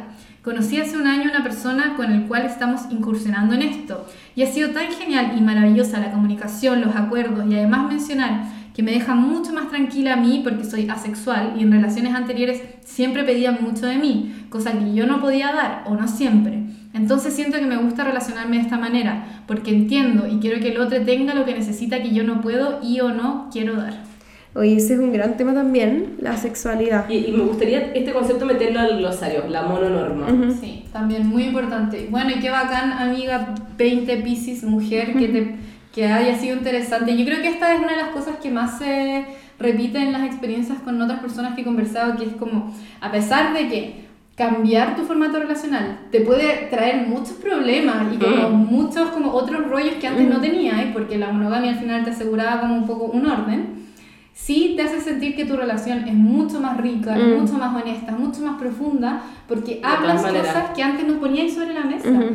Como cosas tan simples pero tan importantes como transparentar el deseo, decir como Sí, a mí me gustan otras personas. Mm, y, sí, y qué bacán poder hablarlo contigo. Y es verdad que esta persona que nos dice que es asexual, como que está muy instalado eso, porque es como sexo Sexualidad, afectivo. todo el rato como conjunto, cuando obviamente pueden tener necesidades diferentes Mm. ¿no? Y y además, encontrarlos en otros lados. el amor no necesariamente necesita del sexo como un mandato, eso también Sí, es una... O sea, Sí. nosotros vivimos Eso también en es muy una sobresexualizada de cómo tienen que ser las relaciones. Nos habla mucha gente sobre eso, como no tiramos hace tiempo, no tengo el mismo deseo que mi pareja, ¿qué hago? Mm. Como lo peor que te puede pasar es no estar tirando toda la semana. Eh, continuemos con este sorry drama. Dice, 20 libra bisexual. Me vine a vivir a España hace tres semanas. Con mi pololo de 6 años decidimos abrir la relación para que se haga sostenible con la distancia. El gran problema es que me da miedo juntarme con dates de Tinder acá. ¿Qué hago? Solo he tirado con mi pololo, entonces me da inseguridad estar con otra persona y que me rechace o algo así. Los amo mucho, los escucho desde Barcelona. Amo. Bueno, primero, qué bacán vivir en En Barcelona, Barcelona. concha su madre. Amigo, no. llego amiga. Amigue. Llego amigue, no sabemos. Sí. Yo llego el 2 de octubre a Barcelona, así que... Ah, Bacán de bueno. hacer una junta Sí, de zorras en sí. Barcelona. Me encanta. Amo. Porfa, juntémonos y vamos, tenemos citas. Sí, bueno, yo creo que evidentemente da miedo como tirar con otra persona por primera vez, y Sí, que solamente hay tirado con una sola persona, como que eso tranqui porque es una cuestión que a uno le da como un poquito de sustito pasar como a- con otro cuerpo. Sí, po. Sí, po. Pero de verdad te digo que la gente en España es demasiado abierta con la sexualidad, es demasiado tranqui. Sobre todo en Barcelona. Sobre todo en Barcelona, como todo Yo creo que es el mejor lugar que encontraste para, Para poder probar esto, sí. Y si, y si tal vez te da un poquito de sustito y quieres como algo como, no sé, tener un par de citas y Mm. después date ese espacio, Mm. busca qué es lo que necesitas para que te dé un poquito más de seguridad, pero tampoco te obligues a que tienes que tirar con otras personas Claro. porque tenías una relación Sí. abierta. Mm. Igual yo entiendo esto, como que a mí me pasa mucho con mi relación que la siento como, o sea, tan cómoda, tan rica, tan segura, que es como que difícil, sobre todo para, a mí, al menos a mí me pasa, como, o mujeres y como todo el rollo del cuerpo, que es algo que tengo, como que sentir que vaya a exponerte a otra persona, como que Salir que de eso tu es zona de confort. Eso para mí es mi principal traba, es como, sé que hay una persona acá que me encuentra mina y atractiva y que le gusta lo que hago y todo bien, pero como exponerse de nuevo a sobre todo, bueno, tú eres bisexual, así que quizás no tenías experiencia, pero sobre todo siendo hetero como con otros hombres que los hombres son Sí. una mierda, Sí, ¿cachai? po. como exponerte a otros hueones. Lo que decía la Yun, como al final el amor tiene esa vulnerabilidad. Sí, y po. es difícil como decir, ya voy a meter la pata en esa Sí, vulnerabilidad, voy a pero también creo que, que las relaciones, que como, info- no sé si informales, pero el tirar con alguien también puede ser un espacio cariñoso, no Sí. solamente es un espacio de desecho de Sí, la otra persona. También es un espacio de cuidado, de preguntarse. Y yo tengo la sensación de que la gente en España está como mucho más en contacto con preguntarte cosas sobre el sexo y hablar sobre el sexo en general y muy tranqui. Sí. Y aparte que estás liberado de quizás las como presiones sociales que te traen en tu propio país o en tu propio espacio. Como Sí. aprovecha sí o sí esa, esa instancia, porque yo creo que te vayas a soltar y te vayas a empezar a dar cuenta que Sí, No es la, tan terrible. la gente en España es muy preciosa además. Como... En Bueno, todo ese sentido. Sí. eh. Oye, viene, viene otro Cande, no sé si lo leíste tú. Este es medio corto, pero yo creo que lo hemos ido respondiendo. Igual lo voy a leer. Dice, eh, 18 años, Leo, femenino, ¿cómo abrir mi relación sexualmente sin que mi pareja se sienta insegura sabiendo que está muy condicionado a las relaciones monógamas? Es Leo, respóndele con cariño. Ah. Pucha, yo creo que, que hay que asumir que, que la gente se siente insegura nomás. Mm. Como, eso por una parte, como Y eso del me gustaría agregar al glosario lo que dijiste, que era como el dolor... ¿Cómo el era? dolor monógamo. Sí. El dolor monógamo. Ay, sí, Ese, do- ese dolor de guata. Ah, sí. Pero bueno, o sea, más que evitar que tu pareja se sienta insegura, es como saber acompañar a tu pareja cuando sienta esas cosas. ¿Cómo Ya. vas a saber de qué manera la puedes acompañar? le puedes acompañar? Conversando. Mm. ¿Qué necesitas tú para, por ejemplo, no sé, necesitas como hay gente que necesita como un poco de, eh, como un refuerzo, así como Claro. ya, me meto con otra persona, pero después estoy como una semana como dándote mucho amor, Mm, diciéndote claro. que te amo mucho, Mm. o tal vez, no sé, necesitas como que yo te cuente cosas para que tú te quedes más tranquila. Pero eso lo vas a ver solamente tú y tu pareja, porque en verdad yo no sé qué necesita tu pareja para estar tranquila. Y aparte creo que esto va de la mano con lo de la responsabilidad afectiva, ¿no? Como hasta qué punto te puedes hacer cargo de esa Sí, inseguridad del claro. otro, ¿no? Pero Como yo que creo que es también- mucho como lo que dice la Jun, se aprende sobre la marcha, porque yo al principio también era como no quiero saber y después fue como, en verdad me, me deja mucho más tranquila si te puedo preguntar detalles. Sí, Como, ya dame ese espacio en el que... Sí, y también era como, ¿y cómo lo hicieron? ¿Y qué Sí, hicieron? Y hasta me di cuenta de que eso me calentaba, cuando yo pensé que en un principio eso era una inseguridad, entonces como que todo eso se descubre si lo conversáis, pero si te dais el espacio para tener, ¿cómo era que le llamaban? Como este, como Erotizar open. los celos. No, no, no, el, El cara a cara. el cara a cara, pero. ¿cómo era la otra? Absolución de la Eso, duda. la absolución de la duda. Ese es el, con- el concepto que más me hizo sentido hoy. de sí, hecho. pero a propósito de lo que mencionaba, como, claro, esa forma de lo que decís tú, que te calentaba, Sí, po. yo se lo leí a una, a una, a una página de Instagram que se llama Poliactivismo, que me gusta mucho, pero era algo que yo hacía antes sin saberlo, que era Claro. como, dime qué hiciste, porque así yo me, lo- me puedo sentir parte Sí, po. también de eso. Claro. Puedo erotizar este Claro. momento como y, como que me deja como, como que me entrega algo Mm, también a mí. sí. 100%, estoy muy en esa hora. Eh, y aparte tenéis 18, amigue. Así que te queda todo, todo por delante. Imagínate todo lo que podéis No, disfrutar. yo a los 18 no sabía que existían las relaciones por Sí. eso. Y aparte que creo que también está en un tema como de prioridades, como en el sentido de como, ¿qué quieren lograr juntos? Tener una relación abierta ya. ¿Cómo vamos a hacernos cargo? No solamente tenés que hacerte tu cargo de la inseguridad, como Eso. tu pareja también tiene que ya voy a leer, voy a Sí. conversar, que escuche este Voy a podcast, terapia, sí. voy a terapia, como Sí, que hay otras maneras sí. que tome el taller de la Yuri. Claro, Sí. porque tal vez hay cosas de esa inseguridad que no tienen que ver con la relación. Sí, po. Sí, po. De todas maneras. Que son socioculturales. Eh, bueno, Esta es una mujer de 28 años, Sagitario. Dice, hola viejas Z, las comencé a escuchar desde que la Javi y Pablo volvieron de Estados Unidos y simplemente les amo. Además que somos coleguitas todes. Mi situación es la siguiente. Terminé con un ex hace como cuatro años y siempre hemos seguido hueveando. A veces nos acercamos y luego nos distanciamos y así eternamente. Pero desde que comenzó la pandemia que hemos estado más cercanos que nunca. De hecho, hablamos todos los días sin falta y nos hemos visto varias veces durante este tiempo. El tema es que siento que la cosa no se define y a veces pienso que si no corto esto de manera definitiva, no voy a poder estar con alguien nuevo nunca más. Por favor, zorritas, aconséjenme. ¿Qué harían ustedes en mi lugar? ¿Le dejarían todo claro y dejar de hablar para siempre o intentarlo de nuevo? Esta situación me genera demasiada ansiedad y ya que no quiero sentir esto, pero siento que si termino este vínculo sexoafectivo que tenemos versus hacer casi que una ruptura amorosa y ya no quiero volver a pasar por eso. Ah, era va. Va a ser Ah, casi. ser. Ya, espérate, voy a leer eso.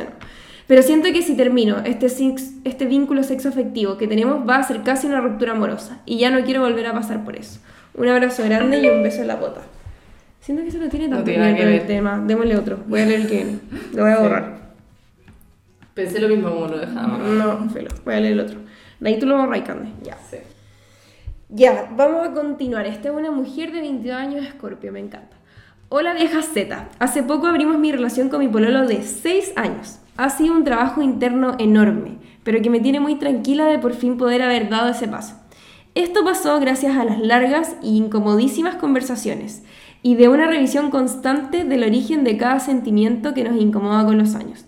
Creo que este paso lo dimos principalmente por mí, porque me empezó a gustar una chiquilla. Respecto a eso, he hablado con ella mis intenciones y también entiende mi relación abierta, pero igual siento que se siente incómoda respecto a eso. Necesito su sabiduría, vieja Z.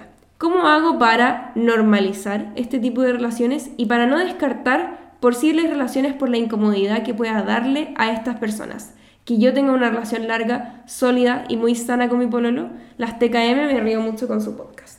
Te invitamos a la persona perfecta, según yo. Sí, la Yur como que describió toda tu situación. Sí, bueno, yo creo que primero el, el normalizar este tipo de relaciones pasa por muchas más cosas que como los otros vínculos que tú tengas. Pasa por hablarlo con tus amigos, Mm. por, no sé, comentarlo con otra gente, en verdad con hablarlo como con la normalidad que, que tiene el asunto nomás. Mm. Ahora bien, ¿qué va a pasar con estas otras personas que se pueden sentir un poco incómodas? Primero, entender que es súper normal que se sientan incómodas porque es súper raro dentro de todo. Lamentablemente hoy día es una, como Claro. una excepcionalidad. Entonces yo creo que una de las cosas que sirve harto es como explicarles la dinámica, porque qué es lo que, también buscar qué es lo que pone incómoda a la otra persona. En general las otras personas sienten que están siendo parte de una infidelidad. Mm. Y es como explicarles, no, yo tengo súper conversado esto con mi pareja, Ujú. le parece súper bien, eh, esto es lo que tenemos, como... Y, si te- y- y también entender y asumir que hay gente que no le va a acomodar nunca. Sí. Y que también tal vez con ese tipo de personas no te vas a poder relacionar porque por mucho que lo intentes, lo van a estar pasando mal. Porque, Mm. no sé, por ejemplo, van a estar esperando que tú termines con tu pololo y Mm. que solamente Claro. seas tú claro. Y si eso no es lo que va a pasar, entonces también dejarlo súper claro. Y si te das cuenta que en verdad no es compatible, no será compatible. ¿no? Mm. Y hay mucha más gente, así que tranquila. Muchas más mujeres hermosas que te pueden gustar. Me encanta. Y me pasa como, bueno, yo creo que esto va un poco de la mano con lo que, es, que viene la siguiente pregunta, que es una pregunta para la Jun. ¿Cómo lo haces para dividir tu tiempo con Belén y Noel? ¿Se llevan bien entre ellos? ¿Se ponen celosos? Como en el fondo, no sé si quieres responder esto, para Sí. Pero, pero como yo creo que está esta idea de lo que hemos dicho todo este rato, pues como le tenéis que dedicar tanto tiempo que quizás la chiquilla con la que está hablando, la persona anterior, es como imposible que me podáis dedicar todo este amor, todo este tiempo, Claro. como que yo creo que sentís eso, como no hay tiempo, espacio para, Para dos mí. personas Claro. y no quiere exponerse al final, involucrarse con alguien y después que se dé cuenta, porque no sé qué opina Jun, pero me imagino que la anterior, tú también tenés que estar dispuesta, como entre, no sé si tenés que estar dispuesta, pero ser sincera en qué estás dispuesta a entregar, porque yo entendería Obvio. que la otra persona diga, no quiero engancharme de alguien que después, en verdad, no está en esa y quiere huevear nomás, ¿cachai? Claro, o sea, sí, obvio, yo creo que como dejar claras las expectativas, como esto es una relación abierta, y yo Mm. puedo tirar contigo, más no voy a tener una relación Mm. formal contigo, ¿cachai? Pero lo que decía ya antes, en verdad es muy es ficticia esa línea entre sexual y afectivo, como Sí, que claro, puede- Pero yo creo que lo que sí uno puede dividir es como uno sabe cuando estáis formando Sí, una Sí, relación cuando está enganchándote. profunda con otra persona, ¿cachai? Y Mm. uno puede poner límites. Yo creo que esa otra cosa que, que hemos pensado que no, en el amor uno puede elegir. Sí, uno Sí. puede elegir, no es algo que te toca y uno tiene que De asumir. todas maneras, igual creo. Uno puede tomar decisiones, puedes poner límites. Como dijeron en crearlo. Mujercitas. Sí. Y sobre la, la segunda también creo que hay una... una... Mira, por ejemplo, a mí me pasó en algún momento, eh, no con la Belén, con una persona con la que estaba saliendo antes, que tenía como dos relaciones monógamas. Mm. No tenía un- una relación poliamorosa, tenía... Entonces, si Yo creo que mucha gente puede pensar eso de ti, Claro, ¿o sí, ¿no? Como sí, que po. alguien podría pensar, ah, son dos monógamas y no Claro. como un... Entonces, si yo, no sé, al Noel le pasaba dos días con él, con la otra buena pasaba dos días. Si el Noel le compraba un pan, a la otra buena le compraba un pan. Y en un momento dije, esto no, No es es lo que yo quiero. quiero. Claro. Yo no quiero tener dos relaciones monógamas. Yo quiero encontrarme una forma en que me pueda relacionar sin las expectativas monógamas. esta otra persona te exigía eso, ¿tú sentí? No, o sea, no sé si me exigía, pero un poco como que yo misma como que lo puse. Claro. Yo misma me metí en una dinámica que no me acomodaba. Mm. Y entonces cuando empecé a salir con la Belén, eh, nada, lo fui, lo fui conversando nomás, como mira, como esto que les comentaba a propósito de la energía en la nueva relación, que lo hablamos hace como 500 años yo la tenemos atrapada acá, weón. Atroz. En ese momento yo le dije al Noel como, báncame es- este ratito, que voy a estar en este subidón brígido. Claro. ¿Cachai? Y, y que voy a querer ver a esta buena Y que igual todos son, los días. son dinámicas distintas como por ser Sí. una mujer. Son ¿o dinámicas, no? son dinámicas distintas. Además, yo tengo otra perspectiva hoy día sobre las relaciones. Mm, yo no creo que, no sé, o sea, además también, eh, ¿cómo lo hago para dividir mi tiempo? Lo que hago siempre es conversar con, porque además somos tres personas que trabajamos. Sí, Claro. Como, como tenemos horarios súper súper, eh, distintos además, porque yo trabajo en las tardes, hago mis talleres, yo además voy a la U. Mm. Claro. Entonces, es como compatibilizar y además obviamente poner en el centro el bienestar de todos. Mm, yo no me voy a desgastar para cumplirle a estos dos hueones y no tener tiempo, no sé, Para para limpiar mi casa. Sí, Claro. obvio. Entonces ahí hay que ir conversándolo y, y evidentemente el tema del tiempo es, es un temón y yo creo que, no sé, cuando se habla como de que el, el poliamor es para, solamente para la gente privilegiada que tiene tiempo, eso también es una perspectiva muy de que tú le tienes que entregar Tiempo. tiempo, o sea, como no sé, yo antes, claro, cuando empecé mi relación con el Noel, era como que yo le daba toda mi vida.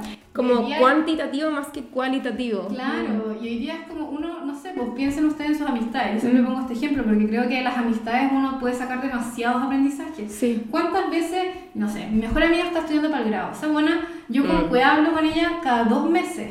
Nos mandamos WhatsApp una vez a la semana. ¿Cuándo del grado? Eh, en noviembre. Mm, y, y quiero que ya el grado para que vuelva a existir en mi Sí. vida. Y no por eso la amo menos, no por eso Sí, estoy preocupada menos de ella, no por verla menos siento que es menos parte de mi vida. Mm. Entonces, ¿por qué con las parejas tenemos que, tienen que estar tanto metidas en nuestras vidas? Mm. Sí, po. Mis roomies dirán que soy una chanta porque la Belén está toda la semana Mm. metida.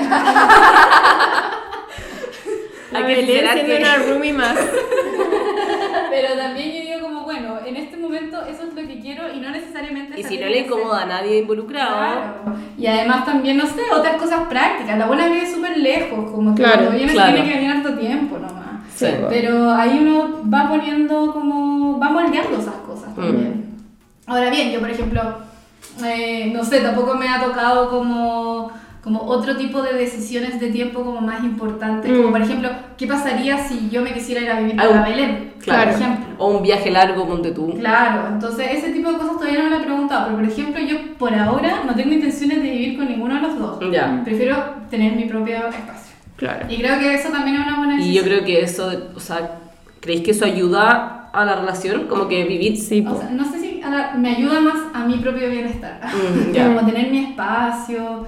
Y porque creo que una de las cosas más importantes para tener cualquier tipo de relación y que funcione bacán es que tu propia vida, aparte de como tus relaciones, esté ok. Mm. Y que Sí, tú po. tengas tus otros vínculos y que tú Mm, tengas de tu trabajo y tus hobbies y tus sueños y tus metas más allá de lo que pasa con esa relación. Mm. Porque si no, después te pilláis como... Hay un, hay un poema de Elvira Sastre que me gusta mucho, que son como los 12 días del de- desamor. Ujú. Y el último día, ella dice como, día 12, he conocido a alguien, soy yo, voy a darme una oportunidad. Y yo pienso que es muy brígido que recién cuando uno termina las relaciones, como que ahora es como, ahora voy a poder po. aprender a manejar, ahora que terminé voy a volver a ver a mis amigas. Y es como, ¿por qué las permitimos Sí, que las po. relaciones nos quiten esas Sí, cosas? po. Yo creo que uno tiene que fomentarse a una misma siempre y que Mm. obviamente los vínculos que uno tenga amistosos, de amores, sexo afectivo, familiares, etcétera, tienen que nutrir eso y no como limitarte. Mm. No, y lo que decía ya antes, como estuviste ocho meses sin ver al Noel, como de repente tú querís tener a esa persona no solamente porque te va a dedicar cuatro veces a la semana y va a estar ahí para comer contigo, no comer sola. Como que eso no es al final. O sea, si eso para ti es tu pareja ya, pero como que de repente tú querés tener el vínculo por tener el vínculo, porque te nutre, no solamente porque Sí, va a ser tu persona con la que estáis todos los días, ¿cachai? El tiempo al final no es lo más importante, digo. Como no, tenés- no porque estés por ni que estar cuatro veces a la semana, si no, no puedes. Sí, po. Sí. Es que no es como un... un- Y si se llevan bien entre ellos, se ponen celosos, se conocen, a pesar de que se cachaban porque estudiaban ju- relativamente juntos, Mm. recién se están conociendo ahora Ahora. más en formato como esto. Eh, si se ponen celosos, como que lo hemos podido como trabajar súper bien. Como no ha sido como el- la gran temática de, este periodo. Bueno, a mí me gustó mucho algo que tú dijiste en tu Instagram, que fue como, no porque yo no esté en una relación poliamorosa significa que yo no siento celos. Claro, sí, eso Sí, es lo otro. Sí, como- Como, No tenéis por qué ser la reina anticelos Eh, para tener una relación no abierta tenéis o que ser poliamorosa. como la teoría perfecta Claro. del poliamor, o por qué pensar que los celos son la antígona de, la, de Sí. como los, la sanidad. Que además también los celos están demasiado satanizados. Eso. Satanizado. Como que sentís celos y es como cuando soy la peor persona del mundo, Sí. soy una tóxica, que el feminismo me mande a la Mm, chucha. Y es como, nada, hay un, uno de los autores que leemos en el taller que se llama Miguel Badalume, plantea que los celos son el miedo a perder una posición que es importante en tu vida. Y ese miedo es una cuestión muy humana, ¿no? Sí, po. Que, por ejemplo, a propósito que les conté que yo fui hija única durante 12 años, yo sentí muchos o sea, celos. está muy normalizado eso también, como, ay, es que llegó el hermano nuevo y los pobres niños los pasan como el pico, pero Sí. como que nadie trata el tema. Claro, y es como, obviamente, yo, yo perdí un lugar que era súper importante para mí y mi papá encontraron que era súper divertido que yo estuviera celosa. O sea, los niños les pegan a los hermanos Sí, chicos. Claro, como en que cambio, todo, uno lo puede, podría haber conversado mejor, etcétera Pero además, no sé, uno lo puede sentir con, con tu jefe que Y le con las amigas. Con las Amigas. amigas. Esa weá pasa demasiado. Cualquier cosa, entonces. Hoy, evidentemente, podemos. tra- Nadie quiere sentir emociones, ni, nadie quiere sentir tristeza, ni enojo, ni celo, ni nada. Claro. Pero los sentimos y hay que aprender a entenderlos mejor también. Y usarlos como un espacio también de. Eso, y no por eso es menos sano, como que por eso me gustó lo que dijiste, como puedo preguntarme también a mí misma por qué estoy sintiendo eso, puedo comunicarlo y no por eso como estoy teniendo una relación menos válida, poliamorosa. Totalmente. La que viene yo creo que es un poco eso. Me, me gusta esta sinceridad. Dale, Cande, si querés tú. Ah, lo veo yo ya. No, es que yo leí el último. Ah, voy. Dale, Jun, nuestra relatora. Lo bajas yo. 23 años, mujer Aries. Llevo 3 años y medio con mi pololo. El primer año y medio fue una relación abierta y podíamos tirar con otras personas sin contarnos a menos que sintiéramos algo más por otro. En un punto no pude seguir por inseguridades, así que decidimos cerrarla pero con la posibilidad de agarrar con otros. La verdad es que hace más de un año que no quiero nada con nadie. Estamos demasiado bien con mi pololo, pero él me presionaba para abrirla completamente. Ante mi negación a eso, él decidía seguir con lo nuestro y hace poco volvió el tema. Le empezó a gustar una mina y le juro que cuando me dijo se me cayó el mundo. Sentí un dolor muy grande que nunca había sentido. Mis pensamientos eran, ¿por qué no soy suficiente? ¿Qué tiene ella de especial que no tenga yo? Quería más tiempo con él y él menos conmigo. Estaba muy dolida, con un miedo gigante de perderlo. Decidimos seguir con nuestra relación, ahora completamente cerrada, porque de verdad que nos amamos mucho, pero obvio siento un peso. Siento que puedo estar equivocándome. ¿Debería dejarlo ir? Abrir la relación no es opción. Les juro que se me revuelve la guata al pensarlo. Oh. Qué heavy que Ella ponderando- graficó lo que estábamos hablando, pues Sí, ese es el miedo de perderlo al final. que- y que heavy que ponderando ella diga, o lo dejo ir o sigo, cerradamente, pero abrirlo Claro, no es no una una opción. chance. Sí, es que bueno, a mí da- igual me parece bien que ella tenga súper claro que va a sufrir demasiado con eso y no quiere lidiar con eso. Como que a Mm. mí eso me parece ok. Ahora bien, por esta pregunta de como por qué no soy suficiente, yo creo que no eres suficiente. Na- ninguna de nosotras somos Es suficientes suficiente. para Mm. nadie. Como somos Sí, absolutamente insuficientes Mm. para todas las personas. Y hay que asumirlo nomás, como tal vez entender como que no es que a ti te falte algo, es que las personas queremos muchas cosas de otras Sí. personas nomás. Entonces no es algo que, que esté recayendo, no es tu responsabilidad esto que le está pasando a tu relación. Eso por una parte. Eh, ¿Qué tiene ella de especial que no tengas tú? Bueno, es lo mismo un poco de lo otro, como que todas las personas tenemos cosas especiales Mm. y yo creo que Y no es como ella en comparación a ti tampoco. sí. es como, también podría preguntarte qué tienen de especiales los amigos de tu pololo que tú no tengáis. Sí, de seguro muchas cosas. pero, pero no sé, o sea, también tienes que pensar y ahí conversar bien con él si él tal vez está cediendo demasiado para Eso me, eso me preocupa a mí. contigo. Eso me preocupa a mí. Porque es como, es- imagínate si fuera al revés, como si tú abrieras la relación para que él estuviera contento. Él ahora está manteniendo la relación cerrada para que tú te quedes Sí. tranquila. Sí, po, es lo mismo que al revés. Claro, entonces es eso como una buena opción a la larga, como... No creo Porque al final, tu mayor miedo que es perderlo. ¿Esta es la mejor manera para no perderlo? Claro, como Que es lo, que, a lo, lo que Sí, hablamos po. al principio, como al final tú te podías enamorar de distintas formas y las relaciones Sí. pueden terminar de distintas formas, como que podéis conocer a otra persona en la pega, en el día a día, o tu relación puede terminar porque finalmente él terminó y no, eso, y, y Sí. tuvo que disolverse por las vicisitudes de la vida o porque fuera lo que fuera, pero no necesariamente porque le guste esta persona significa que Claro. va a terminar contigo o que aquí hasta aquí llegó, como que... Yo creo que es difícil porque si los dos quieren cosas distintas. Mm. Quiero mantenerla cerrada a toda costa, el otro quiero abrirla a toda costa. ¿Qué ¿A qué así? punto esto revienta? Eso. ¿En qué punto esto dices, sabes que no? ¿Hasta Tengo esta inquietud. el chicle? Es que va, va a haber Y- un punto donde es como, tal vez esto es muy extremo, pero es como, quiero tener hijos, no quiero tener Sí, hijos. es que En pasa, algún punto llega- pasa. En algún punto vamos a tener cierta edad que es como, o los tenemos o no los tenemos. Sí, po. y es Sí, como, po. ¿por qué los tiramos hasta este punto? Mm. Aparte que encuentro, amiga, con todo el cariño del mundo, o lo dejáis ir o lo dejáis ir. ¿Cuál es la alternativa? Como, no solamente estáis instalando un poco la idea de que tiene que ser cerrada. Si tu pueblo dice, bueno, yo prefiero eso a perderte, y él queda tranquilo con eso. Onda, honestamente tranquilo. De decir como, no me va a hacer problema esto a la larga, bacán. Pero si aparte no estáis dejando ir esta situación, Mm.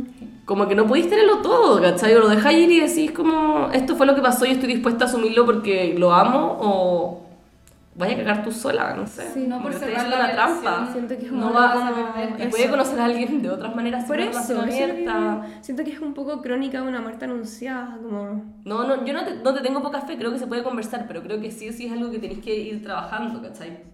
Es que eso, po, es como... la- con sinceridad, Eso. también, po. como que, porque me imagino que también para tu pololo no va a ser fácil decirte de nuevo que le tiene ganas a otra persona si es que ya vio que lo pasaste súper Que se te mal. cayó el mundo, Ay, claro. Sí, a mí me pasó un poco eso. Préstame el cargador del computador. sí. Oye, a ver si están haciendo las papas. ¿Cuántas nos quedan? Porque no nos quedan dos. Dos. Ya. Sí, ¿qué están haciendo? No sé si la habían empezado... Ah, la buena que yo como, ¿por qué estaba usando el horno? Me están calentando las pizzas. ¿Qué? Ya. Eh, Sí, gracias, Yu. Vaya, mañana sido. Sí, gracias. ¿En qué estábamos? Nos quedan dos, leemos los dos. Viene el 33. Ah, había uno que yo era eterno, concha tu madre, No, y lo eterno. Lo borré solamente porque había un- el mensaje final me gustó, que dice, quiero decirles que les escucho siempre, amo lo que hacen, eh, bla, bla, bla. El, al, al mundo relacionarnos desde el amor no significa posesión, significa respeto por el otro. Ah, pero borraste el mensaje y dejaste como la parte final. Igual me da pena. Bueno, era... No, no, pero me da pena por esa persona porque es como solo Sí. estaba leyendo tu mensaje Yo final. creo que ya mejor no leer. Mejor No lees nada. Es como, ¿por qué no leyeron mi otra wea? Sí. En cambio era como, bueno, no lo leyeron nada. Sí. Bueno, te cagué lo largo que era, no va ridícula. Leamos el último nomás. Claro, nosotros Ah, queremos limitar la cantidad que se puede escribir, Ah, sí. pero no- no- como que no está No, esa está esa en Google Forms. Pero la gente se embala de manera descarada, pues como, como- Ah. no puedo leerlo porque no se entiende, ¿cachai? Em, Ya, vamos, leamos con este último. ¿y a quién le Sol? Acuaria, Ese no, ¿a quién le toca a ti, Cande? A la Yun. eh, no sé. Dale tú. ¿Yo? Sí, dale. Ya. ¿Pusiste play? Es que puta estaba grabando todo este rato. Ah, Un, dos, tres, acción ya. Este es nuestro último mensaje del día de hoy. El Ayun nos ha aguantado demasiado Sí. nuestras conversaciones, pero claramente quizás vamos a tener que hacer un comeback porque hay mucho, bueno, pero en verdad después hacemos la historia. Ya, eh, mujer de 27 años dice, con mi pareja recientemente hemos hablado de lo que significa nuestra relación y lo que es un vínculo amoroso y uno sexual. Toda nuestra visión de las relaciones en una, en una conversación muy profunda, bonita, cómoda y buscada por ambas partes, abriendo la puerta a que quizás algún día podamos abrirnos a otras experiencias con otras personas una vez que nos sintamos listes. Con mi pareja la relación de verdad es muy bacán. Siento una fuerte conexión y confianza, y más importante, comunicación. Y siento que no existe ningún tipo de presión o expectativa de parte de mi pareja sobre este tema. Pero aún así me preocupa qué pasaría si nunca estoy suficientemente tranquila o cómoda con eso. Mm. Entiendo que, hay que ne- no hay que negarnos a nosotros mismos que tenemos inseguridades, celos o cosas que trabajar, pero ¿y si nunca termino de trabajar eso? De sentirme insegura, si no puedo dejar ir ciertas cosas en mi propio proceso y mis relaciones. Gracias, zorritas máximas, por el espacio. Les amo. Ya, me encanta, me encanta esta pregunta porque es algo que Yo en mi taller siento que pasa mucho. Como Mm. que la gente viene a mi taller a completar una checklist como Claro, que estoy haciendo el proceso. De Claro. deconstrucción. Y además es como, bueno, ahora que hice el taller de la Jun, llevo tres años en terapia, como... no- Yo. ¿Cuándo estoy lista? Pues la mierda. Claro, como, ¿Cuándo se acaba esto? Nunca voy a estar lista. Nunca, sí. Nunca vas a estar lista para probar otro tipo de relaciones porque es una weá súper rara. ¿no? Mm, sí, po. Entonces, por eso a mí me gusta mucho el ejemplo de Gabriela Wiener, porque si ustedes pueden leer alguna vez uno de sus textos, en Dicen de mí o en Llamada Perdida, ella cuenta su experiencia desde una posición que para mí yo la encuentro muy terrible, porque es como el desastre mismo. Ella es como, quiero intentarlo todo, quiero probarlo todo, quiero tenerlo todo, dañándose a sí misma en el proceso, a su pareja, a la gente con la que se mete, en verdad es Mm. muy caótica. Pero hay algo de valor en eso que ella nunca sintió como un tipo de perfección, como Mm. una vez que yo haga esto, puedo hacer esto otro. Claro. Claro. Como, y yo creo que uno tiene que asumir eso porque en un mundo que tiene tanta exigencia, especialmente sobre las mujeres, siempre vamos a estar inseguras. Sí, po. siempre, Sí, po. lamentablemente, sobre nuestras vidas, sobre nuestros cuerpos. Podemos evidentemente avanzar hacia lugares donde estemos mejor con nosotras mismas, obvio que sí. Y yo creo que hay una cosa que a mí me choca mucho, que es como la gente que dice como, es que cuando yo me sienta bien conmigo misma, voy a intentar Claro, tener otro tipo de sí, relación. Es como, Como si ese fuese un proceso que se acaba. Sí. Claro, y es como también como, ¿por qué no te quieres sentir bien contigo misma incluso si vas a estar soltera, si vas a Claro. tener una relación monógama? Uno siempre debería intentar estar bien con una Mm. misma, no porque vayas a tener una relación abierta o una relación poliamorosa. Mm. Entonces, como tranquila con esa presión que, que todas tenemos un camino súper distinto, súper difícil y que es absolutamente de aprendizaje. Y yo creo que eso pasa con todo tipo de procesos. Por ejemplo, no sé, no quiero hablar por, de parte de nadie, pero me imagino lo que he visto la gente que tiene un duelo o un trauma sexual. Se supera, pucha, se trabaja día a día nomás. Como que no, ten- no creo que haya como una meta final. Como que yo creo que es parte de la vida nomás. Y quizás hoy en día no te inseguriza, puta, tu cuerpo. El día de mañana te va a insegurizar tu cuerpo porque la vejez a las mujeres las hace pico. No sé, como que es una otras constante que tenés que ir aprendiendo, como aprendiendo a recaer en otras weas más que como en llegar a ese destino. Lo importante es que ese proceso no te detenga de poder intentar otras cosas. Es como, como ah, no sé si yo podría, no sé, les invento como huevan, abrir una consultoría porque no sé si todavía estoy lista. ¿Cuándo realmente voy a estar Sí? Cuando tengáis un doctorado vaya Sí, a estar lista. Como, tal vez incluso ahí te vas a sentir insuficiente. Como, hay, mucha, hay muchas cosas que uno podría seguir mejorando, obvio que sí. Mm. Pero yo creo que la mejor forma de ir aprendiendo qué es lo que uno necesita es ir probándolo. Sobre O la marcha, sí. Nunca vayan, vaya a saberlo.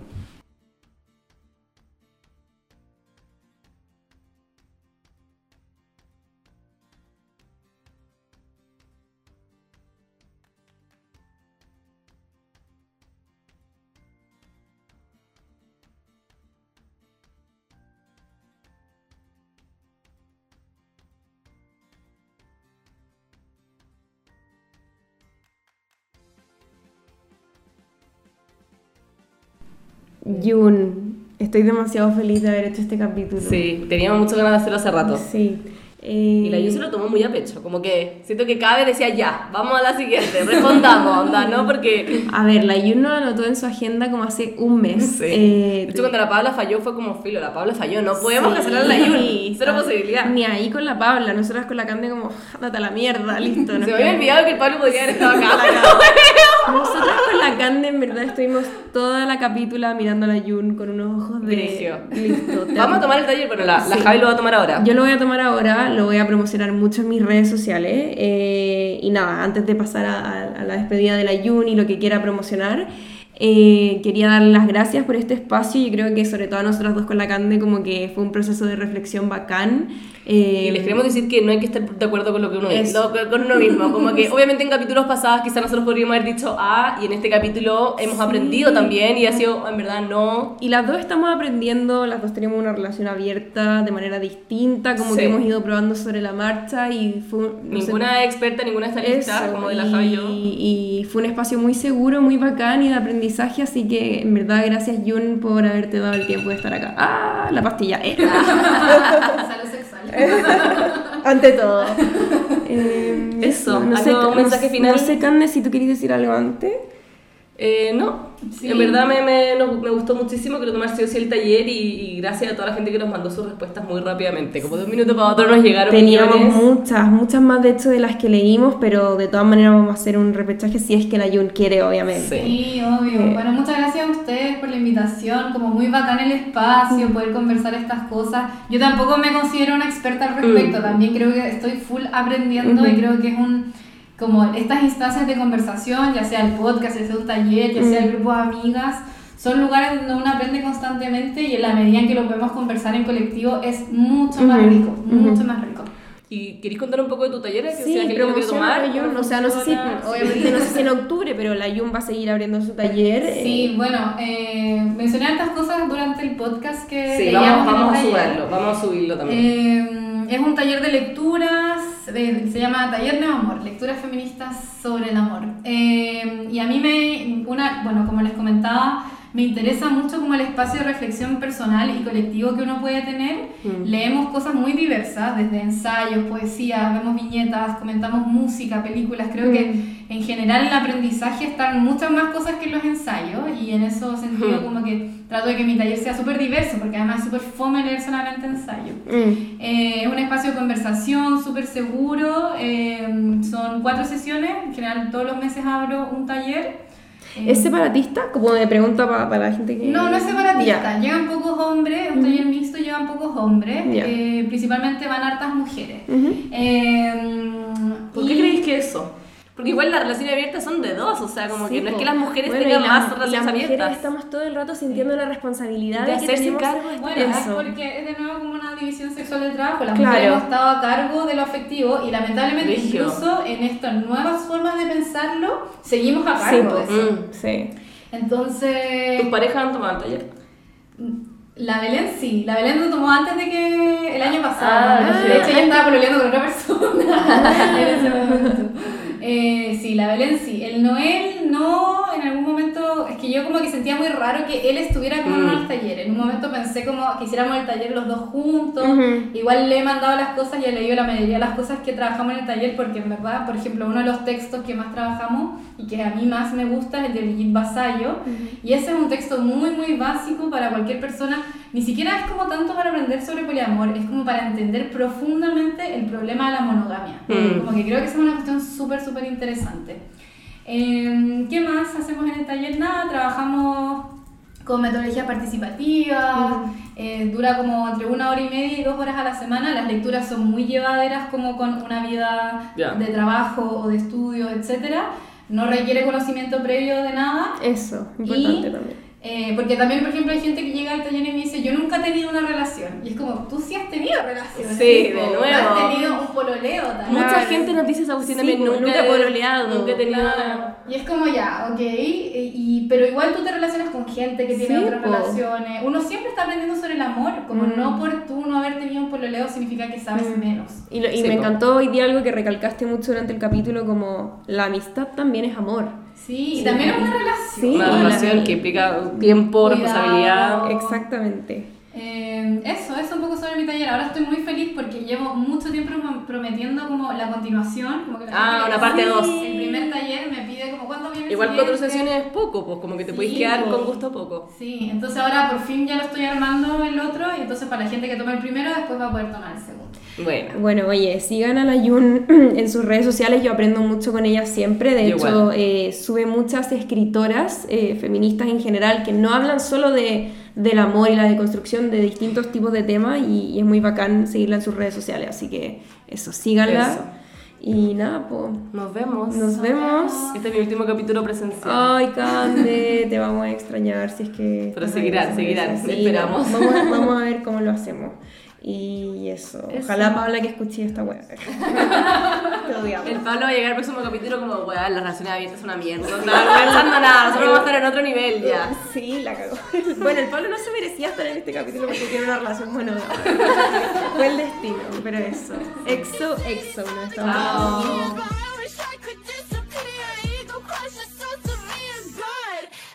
I wish I